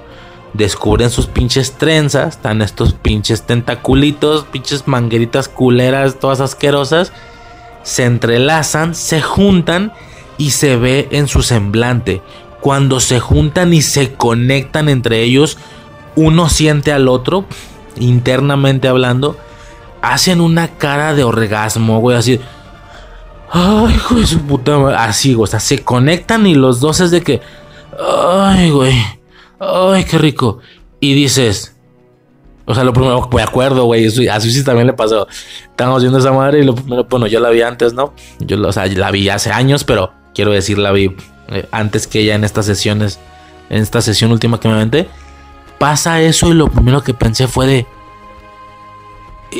Y se estaban cogiendo al caballo, güey. Estaban cogiendo al caballo y se cogían al icrán. O cómo, güey. Para ellos esto es coger, ¿no? Entonces estaban cogiendo al caballo, güey. Pasé el vínculo. O sea, ya me imagino, güey, ir a Texas y. Sobres, mijo. Usted es vaquero. Ah, digo, no sé, date mamá, estoy generalizando, güey. Bien culero, güey. Pinche racista de mierda. No, no es racista. ¿Qué viene siendo eso? Sí, ¿no? No sé. Ah, güey, me vale verga. Son gringos. Con los gringos no hay pedo, güey. Este, con los blancos no hay pedo. Pinche vaquero blanco, no hay pedo. Eh, llegas a pinche Texas y. ¿Qué onda, mi? Sí, güey, no mames. El sombrero se llama Tejana por algo, güey, no mames. Sí, güey. ¿Qué, onda, mijo? Agárrese un caballo. ¿Cuál va a ser su caballo? No, pues ese, tío. El, ese, el, el, cafecito con blanco. Ok, mijo, cójaselo. Ah, chinga, ¿por qué? Para que hagas el vínculo, mijo, para que te conectes con tu caballo y te obedezca, para que sea tu jinete. Ah, para que quiera que seas tu jinete. Ah, chinga, pues bueno, pues, pues a cogerme al caballo. No sé, no tiene sentido, güey. Dije, no, güey. Están, se cogieron al caballo y al icrano, ¿cómo, güey? digo, al final termina siendo un aspecto, ya poniéndonos más serios, termina siendo un aspecto más eh, como sentimental, ¿no? Como de pues a ver, no es que se la esté cogiendo, no es que, no es que esté cogiendo como tal, o lo que nosotros entendemos y describimos como coger, porque también lo hacen con los árboles, sino que más bien es un tema de conectarte, conectarte. Entonces, como ellos le tienen mucho respeto a sus animales, a pesar de que los monten y sean sus jinetes y tengan que obligarlos a hacer lo que ellos digan, hasta cierto punto está ese respeto de, de me voy a conectar, ¿no? O sea, Supongo que va por ahí, es un aspecto como más pacífico de lo que parece, ¿no? Eh, me recuerda mucho a Steven Universe, ¿no? Lo comentamos en su momento, lo, comenté con Suicide, de que el, tema de la fusión es extraña. Porque si bien eh, es que la fusión se da a entender que es un tema como de intimidad. Para empezar, lo haces como bailando sexy y tal. Bueno, algunos no bailan sexy, algunos sí como que bailas, tal, te fusionas. Hasta ahí dices, pues, pues X, ¿no? Todo bien, güey. O sea, igual que Goku y Vegeta, ¿no? No hay pedo. Pero hay un punto, hay un arco en, la, franquicia, en la, en la serie, donde le dan un enfoque a la fusión como si fuera a coger. ¿Por qué? Porque hay dos morras, o sea, no coger como tal, pero pues sí el hecho de abrirte internamente una persona, o sea, que pueda entrar a ti, que pueda ser parte de ti, que pueda conectarse a ese nivel de ser una misma persona, se requiere de un gran nivel de intimidad y se requiere de un gran nivel de confianza, de que si no confías en la persona no te vas a fusionar con nadie. Güey, se entiende como una especie de relaciones, o sea, como si pudieras tomar el acto de las relaciones sexuales, pero de alguna manera pudieras quitarle lo perverso o lo, o lo cachondón o lo acá de alguna manera esto puede ser, o sea, no sé cómo, yo no puedo ver el acto de, hacerlo, pero quitarle lo sexual, el contexto sexual y dejarlo como algo más de conexión, pues no, güey, o sea, coger es coger, ¿no? Pero como que por ahí va el pedo, entonces, ¿qué pasa? Pues se fusionan. Eh, y aunque te digo, o sea, Steven lo hacía con, con las otras viejas que pues, al final era, eran como su mamá, güey, como sus dos mamás y su hermana también es un hecho que con el arco de. Digo, no sé ni para qué lo explico, güey. Si entiendes, entiendes. Si no entiendes, no importa qué diga, no me vas a entender. Eh, estoy hablando de. Esto, ya va explícitamente a quien me entienda. Estoy hablando del arco de, de, de lápiz y de. ¿Cómo se llama otra pendeja? Eh, de Jaspe. De, lápiz y de Jaspe. Que, que Jaspe como que lo obliga a fusionarse. Y se le da este, esta metáfora con la realidad rollo es que no me vas a obligar. Si yo digo que no, es no. No, no puedes obligarme a hacer esto como si fuera coger. Entonces, como que a veces le dieron contextos más sexualones, a veces no. Como que sí es más eh, pacífico o más inocente de lo que parece. Lo raro, lo que me dice Suicide, lo raro es que también en algún punto se conecta con su jefe. Bueno, se fusiona con su jefe, con su papá. Y es como, ah, ok, entonces no tiene nada de sexual el vínculo. Solamente es un vínculo totalmente de confianza y la chingada, ¿no? De amor puro. Repito, algo así como coger, pero si le quitaras lo sexual. Digo, no me lo imagino, pero ya me entiendes. Algo así. Más como de hacer un, enlace, ¿no? Eh por así decirlo, está medio extraño. Eh, entonces un poco eso, ¿no? Es como, ok, bueno, porque a ver, creo que, o sea, creo que no es, eso no es coger para ellos, creo que aparte cogen. Digo, no sé, da, o sea, mientras están conectados de las trenzas, se tiran al piso. No queda implícito que hicieron en el piso, a lo mejor sí cogieron como convencionalmente los humanos cogen. A lo mejor, si fue como, ah, ok, o sea, eso fue solo un plus inicial de conectarse, pero ellos sí se van a poner a coger. O no sé, ¿verdad? No sé ni siquiera si estos seres tengan los mismos aparatos reproductores eh, o al menos similares a los, a los de un humano. Puede ser, puede ser que no, no me queda claro. Lo que sí es un hecho es que van tapados de ahí. Una Neytiri, por ejemplo, está tapada de ahí. Entonces no creo que no. O sea, si no tuviera vagina, pues ¿para qué te tapas ahí? ¿No? O sea, igual y hay algo ahí. Eh, sí, se tiraron al piso. Entonces, como que aparte lo hicieron. Y esta parte de las trenzas sí es algo más, menos sexual, más sentimental, más de emoción. Claro que un vínculo así de emocional lo puedes tener con tu mascota también. Tú tienes un perro, lo abrazas, lo besas en el cachete o lo que se supone que sea un cachete de un perro, lo abrazas, le das un beso en la cabeza, ¿no? En, una orejita. Te quiero, cabrón, eres mi compañero, ¿no? Ok, a lo mejor un poco eso es lo que pasó con Licran y pues inició haciéndolo con Eitiri.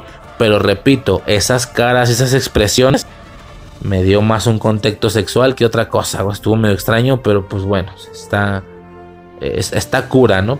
Lo hacen ahí a, los ojos de Eiwa y la chingada. O sea, la aceptó como su hembra y su puta madre, ¿no? Entonces es madre, pero sí es como. Ay, como rarito, güey. O las pinches mangueras esas, güey. A partir de aquí vemos toda la secuencia de cómo los humanos empiezan a atacar. ¿Sí? Eh, desconectan a, Bueno, primero está todo el tema de que iban a llegar las máquinas. Y Jake no se conectaba porque estaba tragando el güey. Y la Neytiri tuvo que arrastrarlo un chingo de tiempo. Hasta que a último momento se vuelve a conectar. Daña la máquina. Quaritch se da cuenta de que es Jake y esto lo toma implícito como, como traición, ¿no? Obviamente. Este, por ese lado está, está bien. Como digo, empiezan a atacar y en algún punto donde ya estaban adentro, digo, para todo esto Jake les dice, le dice a su tribu, me metí para sacar información, para filtrar información, los engañé, soy una pinche persona de mierda, mal pedo, bla. Obviamente todo el mundo se molesta con él.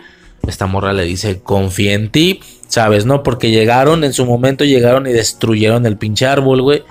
Lo mandaron a la verga, ¿no? Que es lo que estaba yo como, como explicando antes.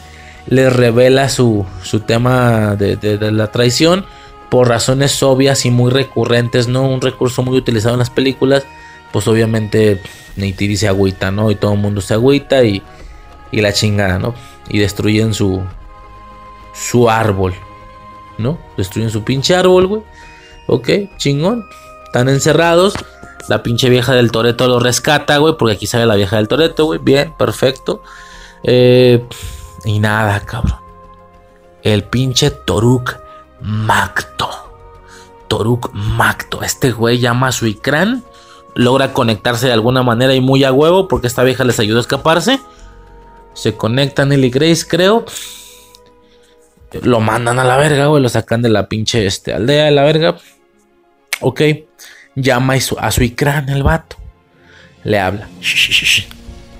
Sobres. Tengo que hacer algo. Ayúdame, ¿no?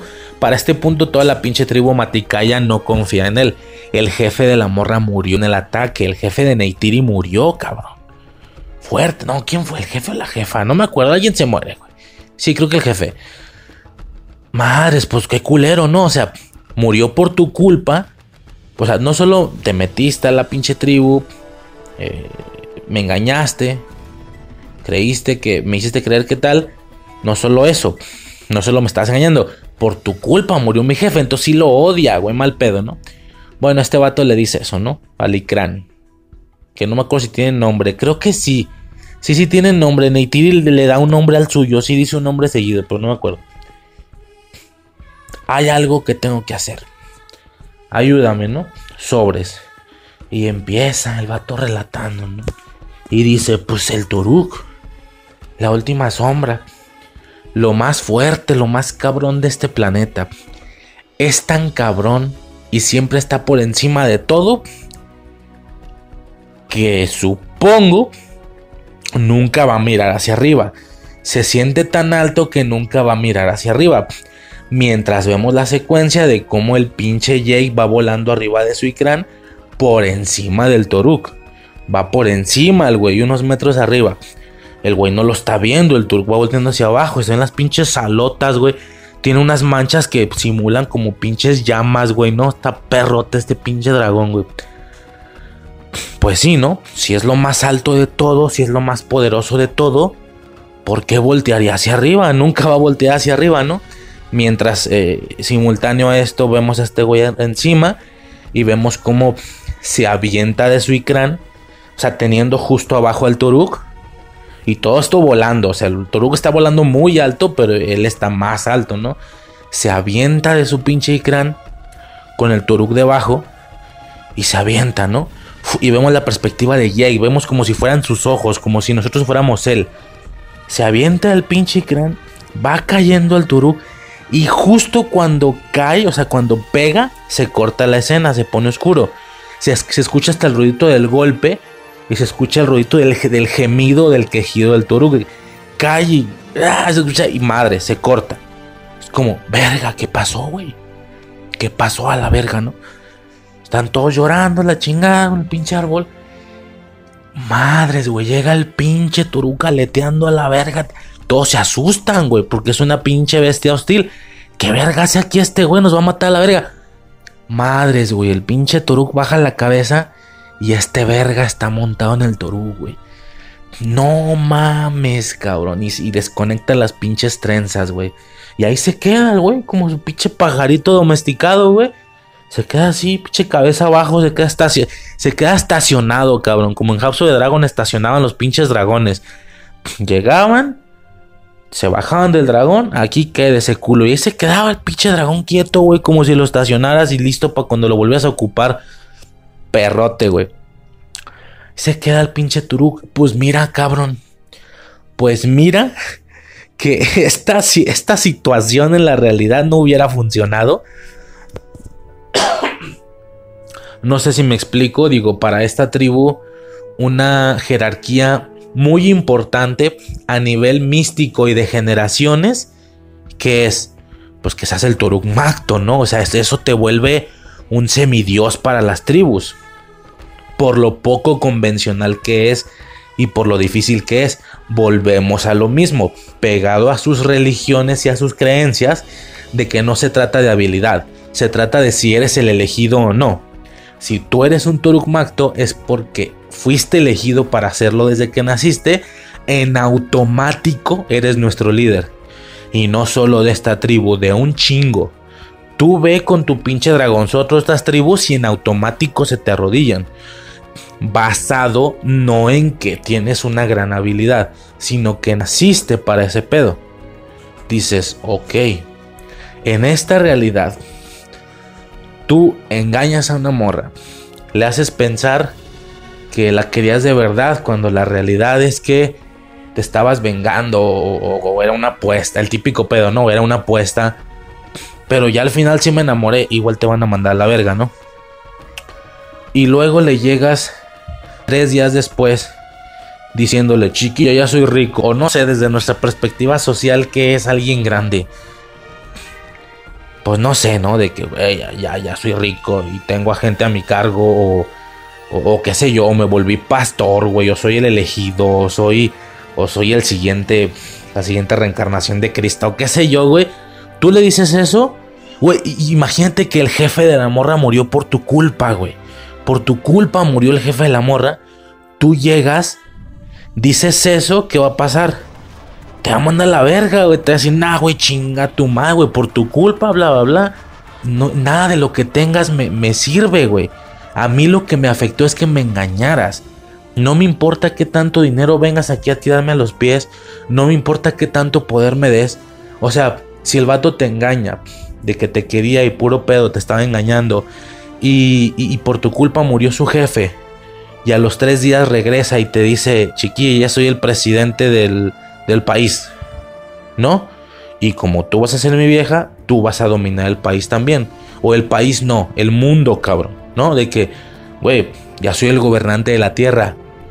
Véngase, tú no vas a, la morra no va a decir en automático, ya, se me olvidó todo. Claro, no, va a decir, güey, no quiero nada de lo que me des, pero lo tengo todo, lo tengo todo, tengo todo el dinero y tengo todo el poder. La morra te va a decir, no quiero, no me interesa. A mí lo que yo no, yo no, yo no quiero poder, yo no quiero dinero, yo quiero tu confianza y la perdí. No puedo confiar en ti. No, por tu culpa, mi jefe. O sea, una morra, o al menos cualquier morra pensante, ¿sabes? Te dirá que no. Pero aquí no, señores. Porque esto es un tema religioso. Esto es un tema de creencias. Entonces, ¿qué pasa? Llega el toro macto en automático, todo olvidado. No importa, no importa si me engañaste, no importa si, si por tu culpa murió mi jefe, no importa nada. Arrodíllense todos.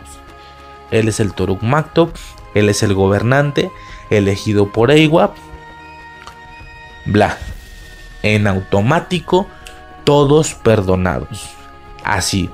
Nada de que, pues no sé, o sea, ni siquiera se muestra esa duda de, no sé si ya no puedo volver a confiar en ti, me la estoy pensando, no, en automático, todo chido, aquí no pasó nada. ¿Quiere, quiere que me hinque, señor?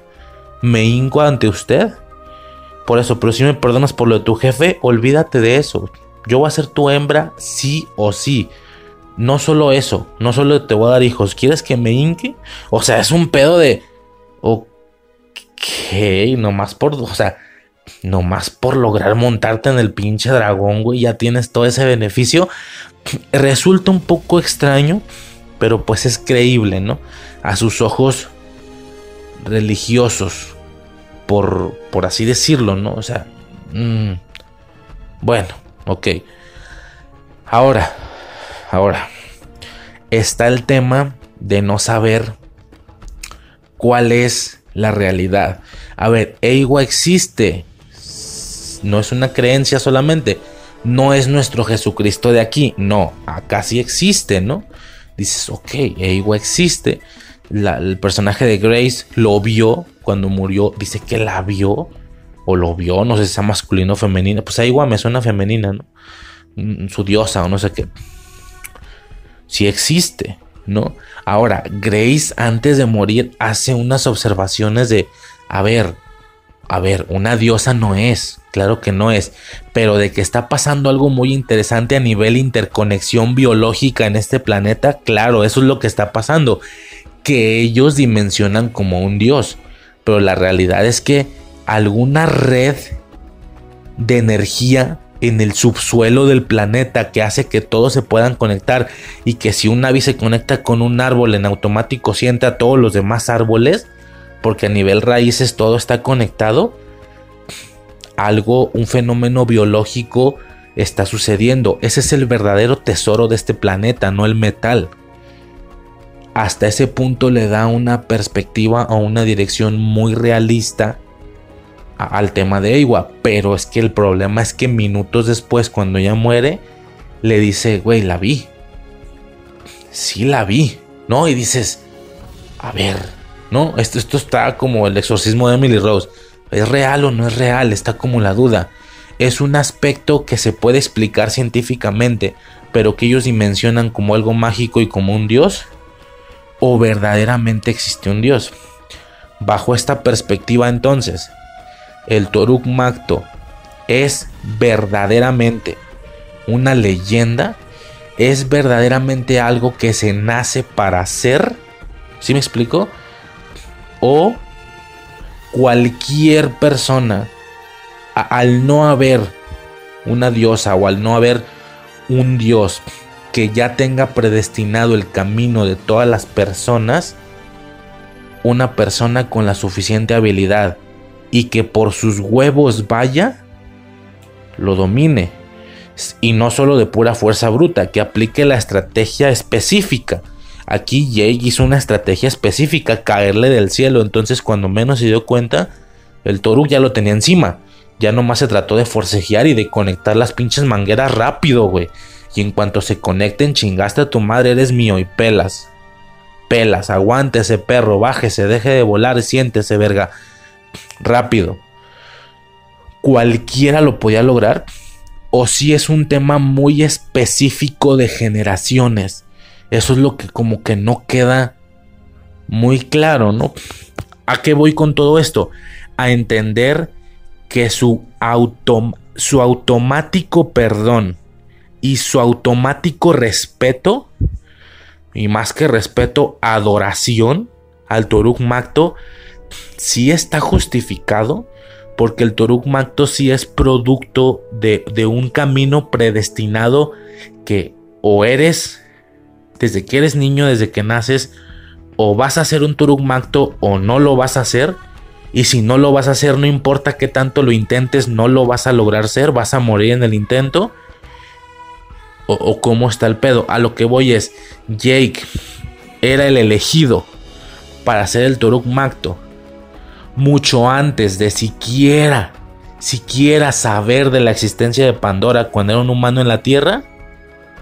O no, o todas estas son creencias que los mismos Navi se hacen entender y se hacen creer y simplemente es un cabrón hábil que aplicó la estrategia perfecta y que controló a lo que al final y por gigante que parezca no deja de ser un animal. No es un, no es un semidios, no, o sea, es un animal que es controlable. Porque nada más se basa en conectar las mangueras y ya. Tú conectas las mangueras y fin del pedo. Ya, se acabó, es tuyo.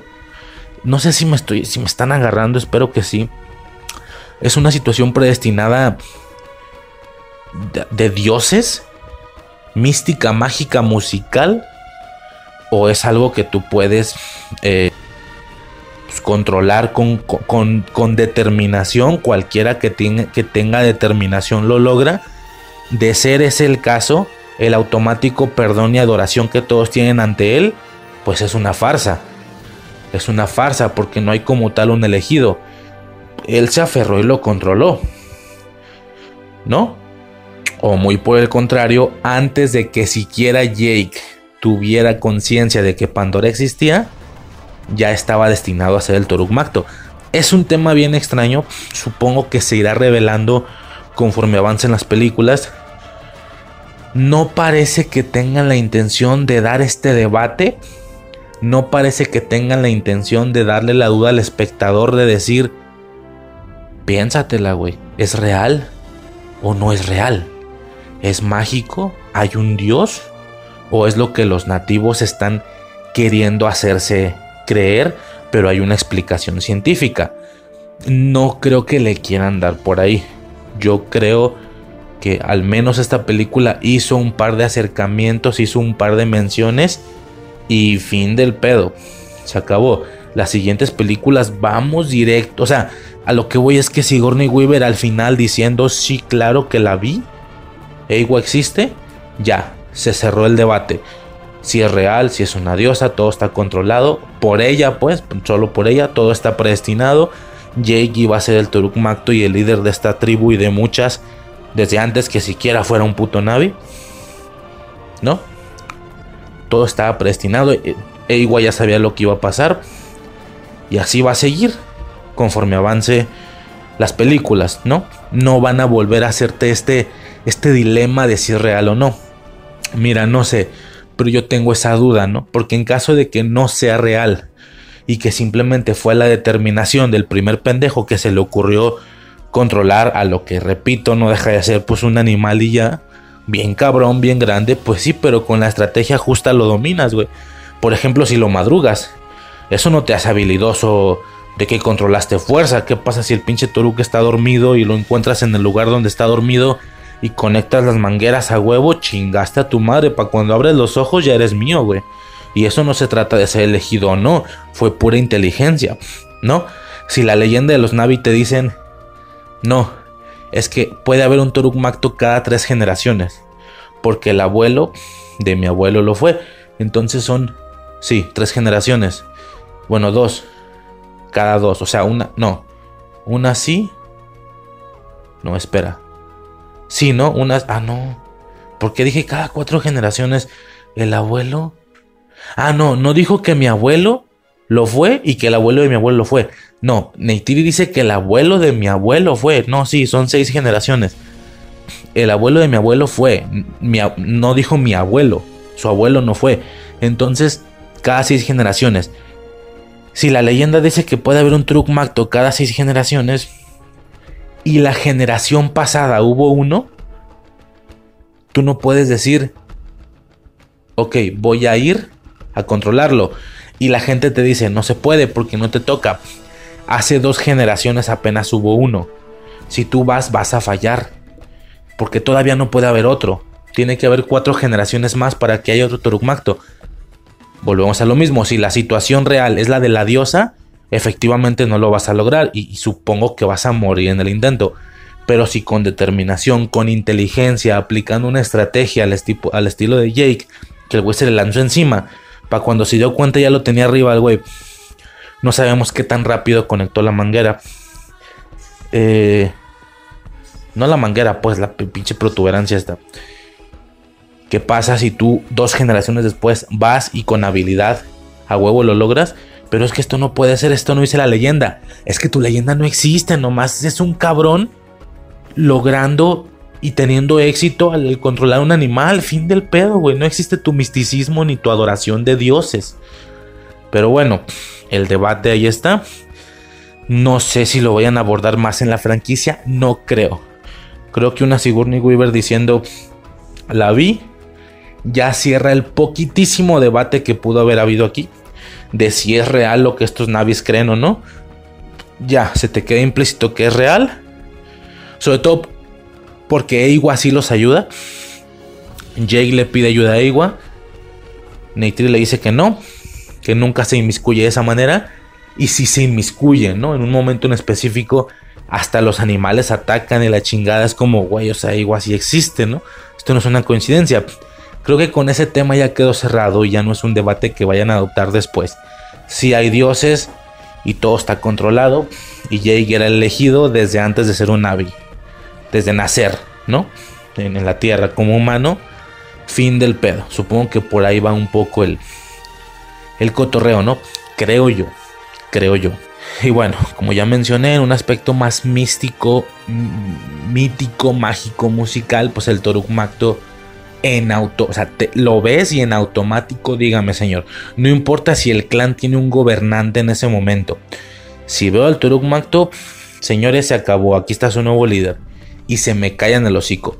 Cuando repito, yo casi no puedo creer cómo de tantos putos navis, de tantos clanes, algunos muy habilidosos, algunos que han estado, eh, ¿cómo se puede llamar? Tal vez entrenando toda su vida. ¿A poco no se animaron a intentarlo y lo logran y fin del pedo, no? O sea, mm, bueno, quién sabe. Pues nada, güey. El Toruk Macto puede juntar clanes ¿Cuántos clanes existen, cabrón? ¿A cuántos clanes junta este güey? junta un vergo. No más por un pinche pájaro, cabrón. Dices, no mames a la verga. Bueno, a ver, a ver, no es un pájaro, es un pinche dragonzote, pues, pero ya me entiendes, ¿no? Junta un chingo de clanes, güey. Y dices, güey, nomás por un pájaro, Pinche pájaro que lo despluman de un bazucazo a la verga, güey. Bueno, ok. Está bien al final no sucede. De hecho, el pinche Turuk tumba naves, cabrón. Está tan pesado el güey, está tan poderoso que se le planta una pin con las pinches tenazas de las patas, no sé qué chinga, o sea, se planta en un, un pinche nave y lo, la tumba a la verga por completo. Eso está muy mamón, güey. Al puro nivel del pinche pajarote este que salió en Dominion, güey. ¿Cómo se llamaba? Que ese verga no era un puto pájaro. Ese güey no era un dinosaurio, era un puto kaiju, cabrón. No mames. Perrísimo. Bueno. Chingón. Este. Y pues hay unas breves menciones, ¿no? Sin dar nombres. Sí dicen de que los clanes de caballos de las llanuras, los del... ¿Cómo dicen? Dicen los clanes de caballos de las llanuras, eh, hasta el pueblo de los Icrán del mar del este. Ah, sí, los clanes, los clanes de los caballos de las los clanes de caballos de las llanuras hasta el pueblo de los Icrán del mar. Eh, ¿Cómo? O sea, había, un, había clanes que solo usaban caballos, puros caballos, muchos caballos. Luego dice hasta el clan de los Icrán eh, del mar del oeste, del este, perdón. Ok, hay clanes de caballos, hay clanes de Icrán. Entonces, ¿qué eran los Omaticaya? ¿Eran de los más chidos? Porque usaban todo, güey. Usaban caballos, usaban Icrán. o sea, no tienen como una especialidad cuando pareciera que es algo que destaca. Ahora, sí, creo que no todos usaban Ikran. Creo entender que nada más esos cinco que vimos volando son los únicos del clan que usaban Ikran. Que es Jake, eh, Neytiri, el vato este que siempre le está cagando el palo. Y un par más. Como que nomás eran cinco. Porque ya cuando vemos toda la pinche parvada de pájaros a lo pendejo no son los Somaticaya, justo son los güeyes que reclutaron de las tribus de los Ikran. Entonces, como, como, que no era su especialidad, por eso había más pocos, ¿no? Caballos lo mismo, había pocos, había como unos seis nada más. Y estos clanes pues ya son un chingo, chingo de, de personas, ¿no? Volvemos a lo mismo. Estas son las tribus aledañas. Que tanto hay mucho, mucho más allá, más lejos en Pandora otras tribus que controlan otros animales que ni siquiera se dan acá en tu fauna, güey. ¿Te imaginas? No sé si por ahí vaya de Way of Water. Porque por lo que se ve en el tráiler, güey. Sí hay como. Pues como muchos animales. O sea, como que es un pedo más marino. No queda claro si hay algunos Navi que pueden respirar bajo el agua. O no, no me quedó claro eso. Digo, no se percibe bien. Pero pues hay mucha escena debajo del agua, güey. Y, y, pues allá ya hay otros pinches animales que son como unos como pájaros, pero marinos también. Un pedo ahí raro. Está la pinche ballena, güey. Eh, son, son más de un animal acuático. Porque está este que parece como un caballo de mar carnívoro con alas. Pero también hay un punto donde uno se sube en uno que se parece como un lapras. Es, como un pinche animal así como con aletas, güey. Como si fuera una versión del lago Ness, pero chiquita. Digo, no sé, son animales distintos, no sé qué tanto vayan. Se ve la pinche ballenota, no sé si aquí, no sé si la ballenota vaya a ser la... Fíjate, habría que ver un tráiler de Avatar 1, güey. Para ver si el pinche Toruk sale desde el tráiler. De ser ese el caso, a lo mejor la pinche ballenota es como el Toruk de la segunda, como la bestia más... Que, solo uno cada seis generaciones la controla. ¿Quién sabe, güey? No sé, puede ser. Puede ser que sí, que la pinche ballena vaya a ser el Toruk de esta película. A ver, que si es una fórmula repetitiva, no sé si a la gente le podría llegar a cansar, ¿no? Que cada película va a, ser, va a haber una bestia superior, bla, ¿no? Puede ser, puede ser que no, no sé. Pero pues está... A ver qué pedo, ¿no? A ver qué pedo con esa, con esa pinche segunda película, güey. Y empieza, cabrón. Empieza la batalla final, güey la secuencia final, cabrón, hermosa, güey. Todos estos vatos así completamente pintados, güey. Eh, algunos eh, en Icrán, güey, otros en caballos. Eh, son nativos, definitivamente son nativos, güey. Están súper, o sea, como te digo, están pintados, pero también tienen como mucho accesorio ahí, rollo, este, indígena, tribu y tal.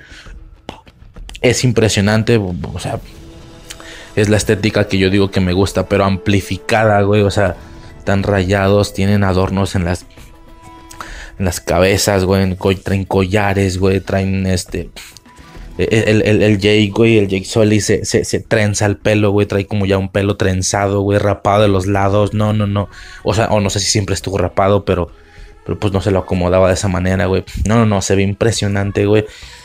Este, ah, decía, son nativos, de acuerdo, pero aún así traen comunicadores. Sí, traen este chicharito en el oído para estarse comunicando entre todos a lo, a lo MCU, cabrón. Eh, de hecho, eh, es esta combinación de, culturas, por así decirlo, entre los humanos, tecnología más avanzada y tal, en combinación con los nativos, es impresionante por parte de Jake, cabrón. Porque, a ver, Jake es el Toruk Macto. ¿Va? Perfecto. Está montado en su, en su pinche dragón rojo, güey. Pero al mismo tiempo también, este trae todas estas, o sea, pero trae todas estas situaciones nativas muy, muy ya, ya muy arreglado, güey, ya muy eh, pintado con, con, accesorios indígenas y tal, pero, pero al mismo tiempo trae el, el comunicador, pero al mismo tiempo trae una metra. Él no está disparando flechas, eh, la mayoría o todos están disparando flechas, él no, él trae una puta metralleta, entonces él va como arriba del dragón pero con la metralleta, güey. Entonces, como no, o sea, porque al final, independientemente de que sean mucho más resistentes y que ciertas herramientas más ancestrales o más antiguas en ese sentido parecieran menos eficientes, la verdad es que llega un punto donde los Ikran son más peligrosos que una pinche nave, ¿no? Eh, definitivamente, güey, son más, más veloces, más dinámicos y tal.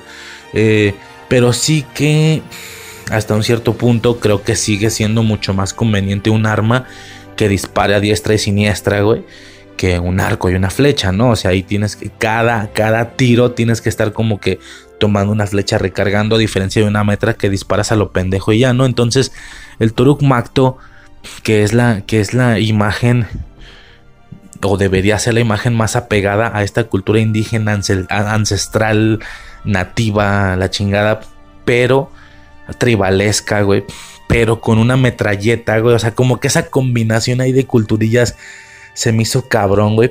Eh, todos traen como que esas combinaciones, güey. Hasta la Leti está pintada, güey. Hasta la pinche vieja del, del Toreto, no me acuerdo cómo se llama aquí, está pintada, güey. Este, o sea, sí anda como modo militar porque trae su nave y tal.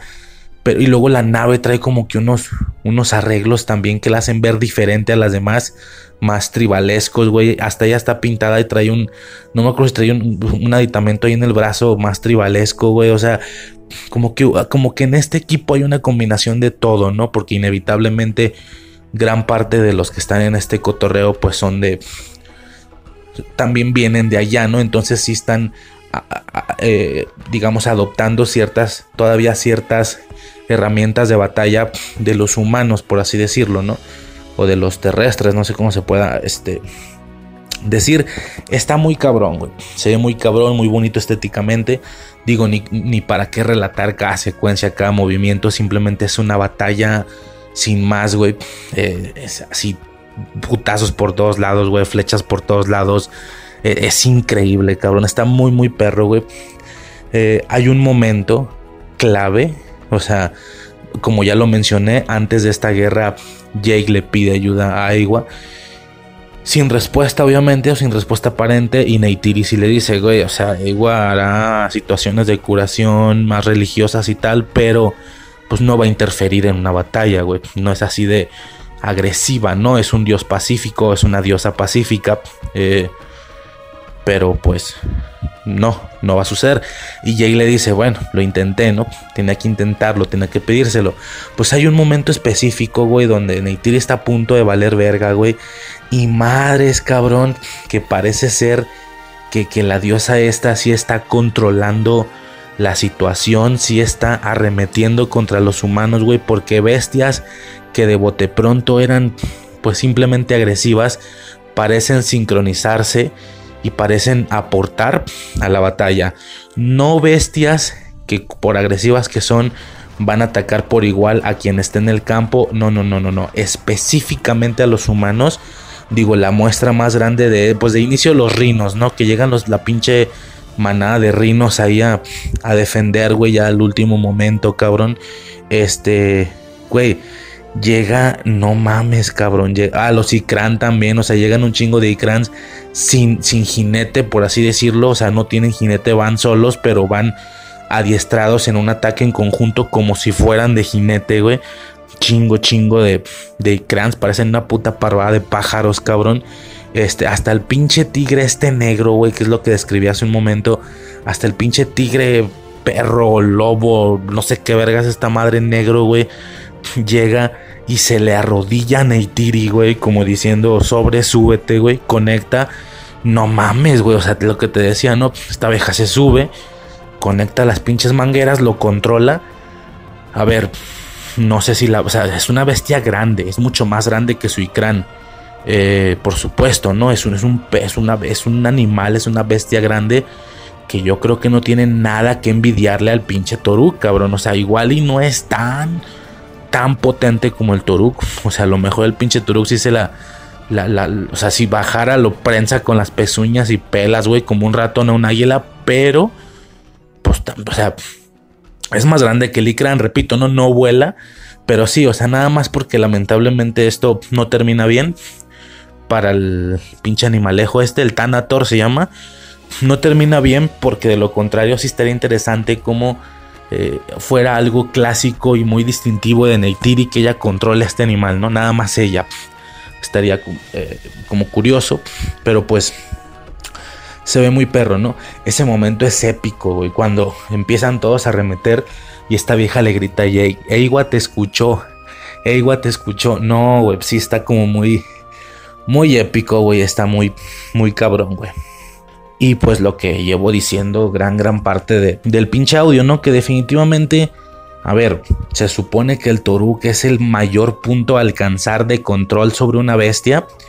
Eh, pero pues está raro que este límite final se llegue desde la primera película, habiendo cinco películas en puerta, ¿no? O sea, yo creo que definitivamente va a ser necesario que nos muestren más bestias grandes o más eh, últimos puntos a alcanzar de, dominio, de que si lo logras controlar es un cabrón y pues no se diga el nivel de bestia que vas a tener a tu cargo, porque lo que sí va a estar curioso es que aquí se le mitifica mucho al Turuk y siento que conforme avance la franquicia cada vez más importancia va a ir perdiendo este pinche pájaro, ¿no? ¿Por qué? Porque va a haber otras cosas. Digo, si son bestias conocidas de toda la vida, no va a tener mucho sentido porque se te explicó aquí que el Turuk es lo más, lo más grande, ¿no? Yo creo que para justificar eso tendrían que ser animales o bestias de los que ellos no tenían conocimiento que existían. Es lo único que, o, bueno, la tribu de esa zona, claro que lo conocía, pero los Somaticaya no. Ni, las, ni las tribus que aquí lo ayudan, ¿no? Definitivamente esto lo podría justificar de, ah, bueno, yo pensé que el Turuk era lo más cabrón, pero pues porque no sabíamos que había más cosas, ¿no? Este, eso por ese lado, ¿no? Nada, güey, tenemos la pelea final entre Jake y Quaritch. Se ve chingón. Eh, está bien. Se avienta la mayor parte del tiro, del tiro pero pues al final es, es Neytiri, güey, la que termina dando el último golpe, ¿no? Obviamente esto le da también protagonismo a ella. Bien. Esto está muy cabrón. Todo el tema este de que la morra lo, lo salva al último momento y la chingada, güey, al cuerpo, al cuerpo de, de Jake y tal, güey. Bien, chingón. Y pues nada, güey. Observamos este, este intercambio totalmente mágico y sin tecnología que Iwa puede hacer de traspasar la mente, el alma o qué sé yo de un cuerpo a otro, tal cual lo puede hacer libremente esta, esta práctica se supone que lo intentó hacer con el personaje de Sigourney Weaver, No jaló. Para, cuando intentó hacer el intercambio, ya, ya estaba muerto el cuerpo humano y como que no se pudo hacer nada ahí, pues la morra se pierde, ¿no? Algo así, porque es un hecho que la actriz está confirmada. No sé si sale, no me acuerdo en el tráiler, pero pues está confirmada para la segunda película. No sé si la vayan a revivir de alguna manera, dando a entender que sí alcanzó a hacer la transferencia o de plano sea un personaje distinto, pero con el mismo, pero con la misma actriz que llega después. Eso estaría extraño. Yo creo que no, yo creo que tiene que ser Grace de nuevo. No sé, ya, ya veremos. Ya iremos checando, digo, la verdad es que si este trailer, si este audio hubiera salido meses antes, si hubiéramos teorizado más y tal, pero pues güey, la película está tan en puerta, cabrón, o sea, desde mi perspectiva temporal la voy a ver en un par de días. Bueno, en, en un día y medio, vamos a ponerla así.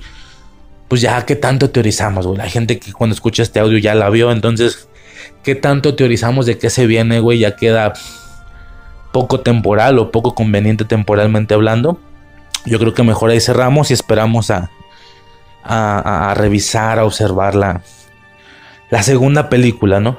Eh, comentarios finales, güey, pues definitivamente es, no sé, ya lo describí mucho al inicio, es un producto o es una franquicia más bien que espero en enorme medida, espero seguir viendo la expansión.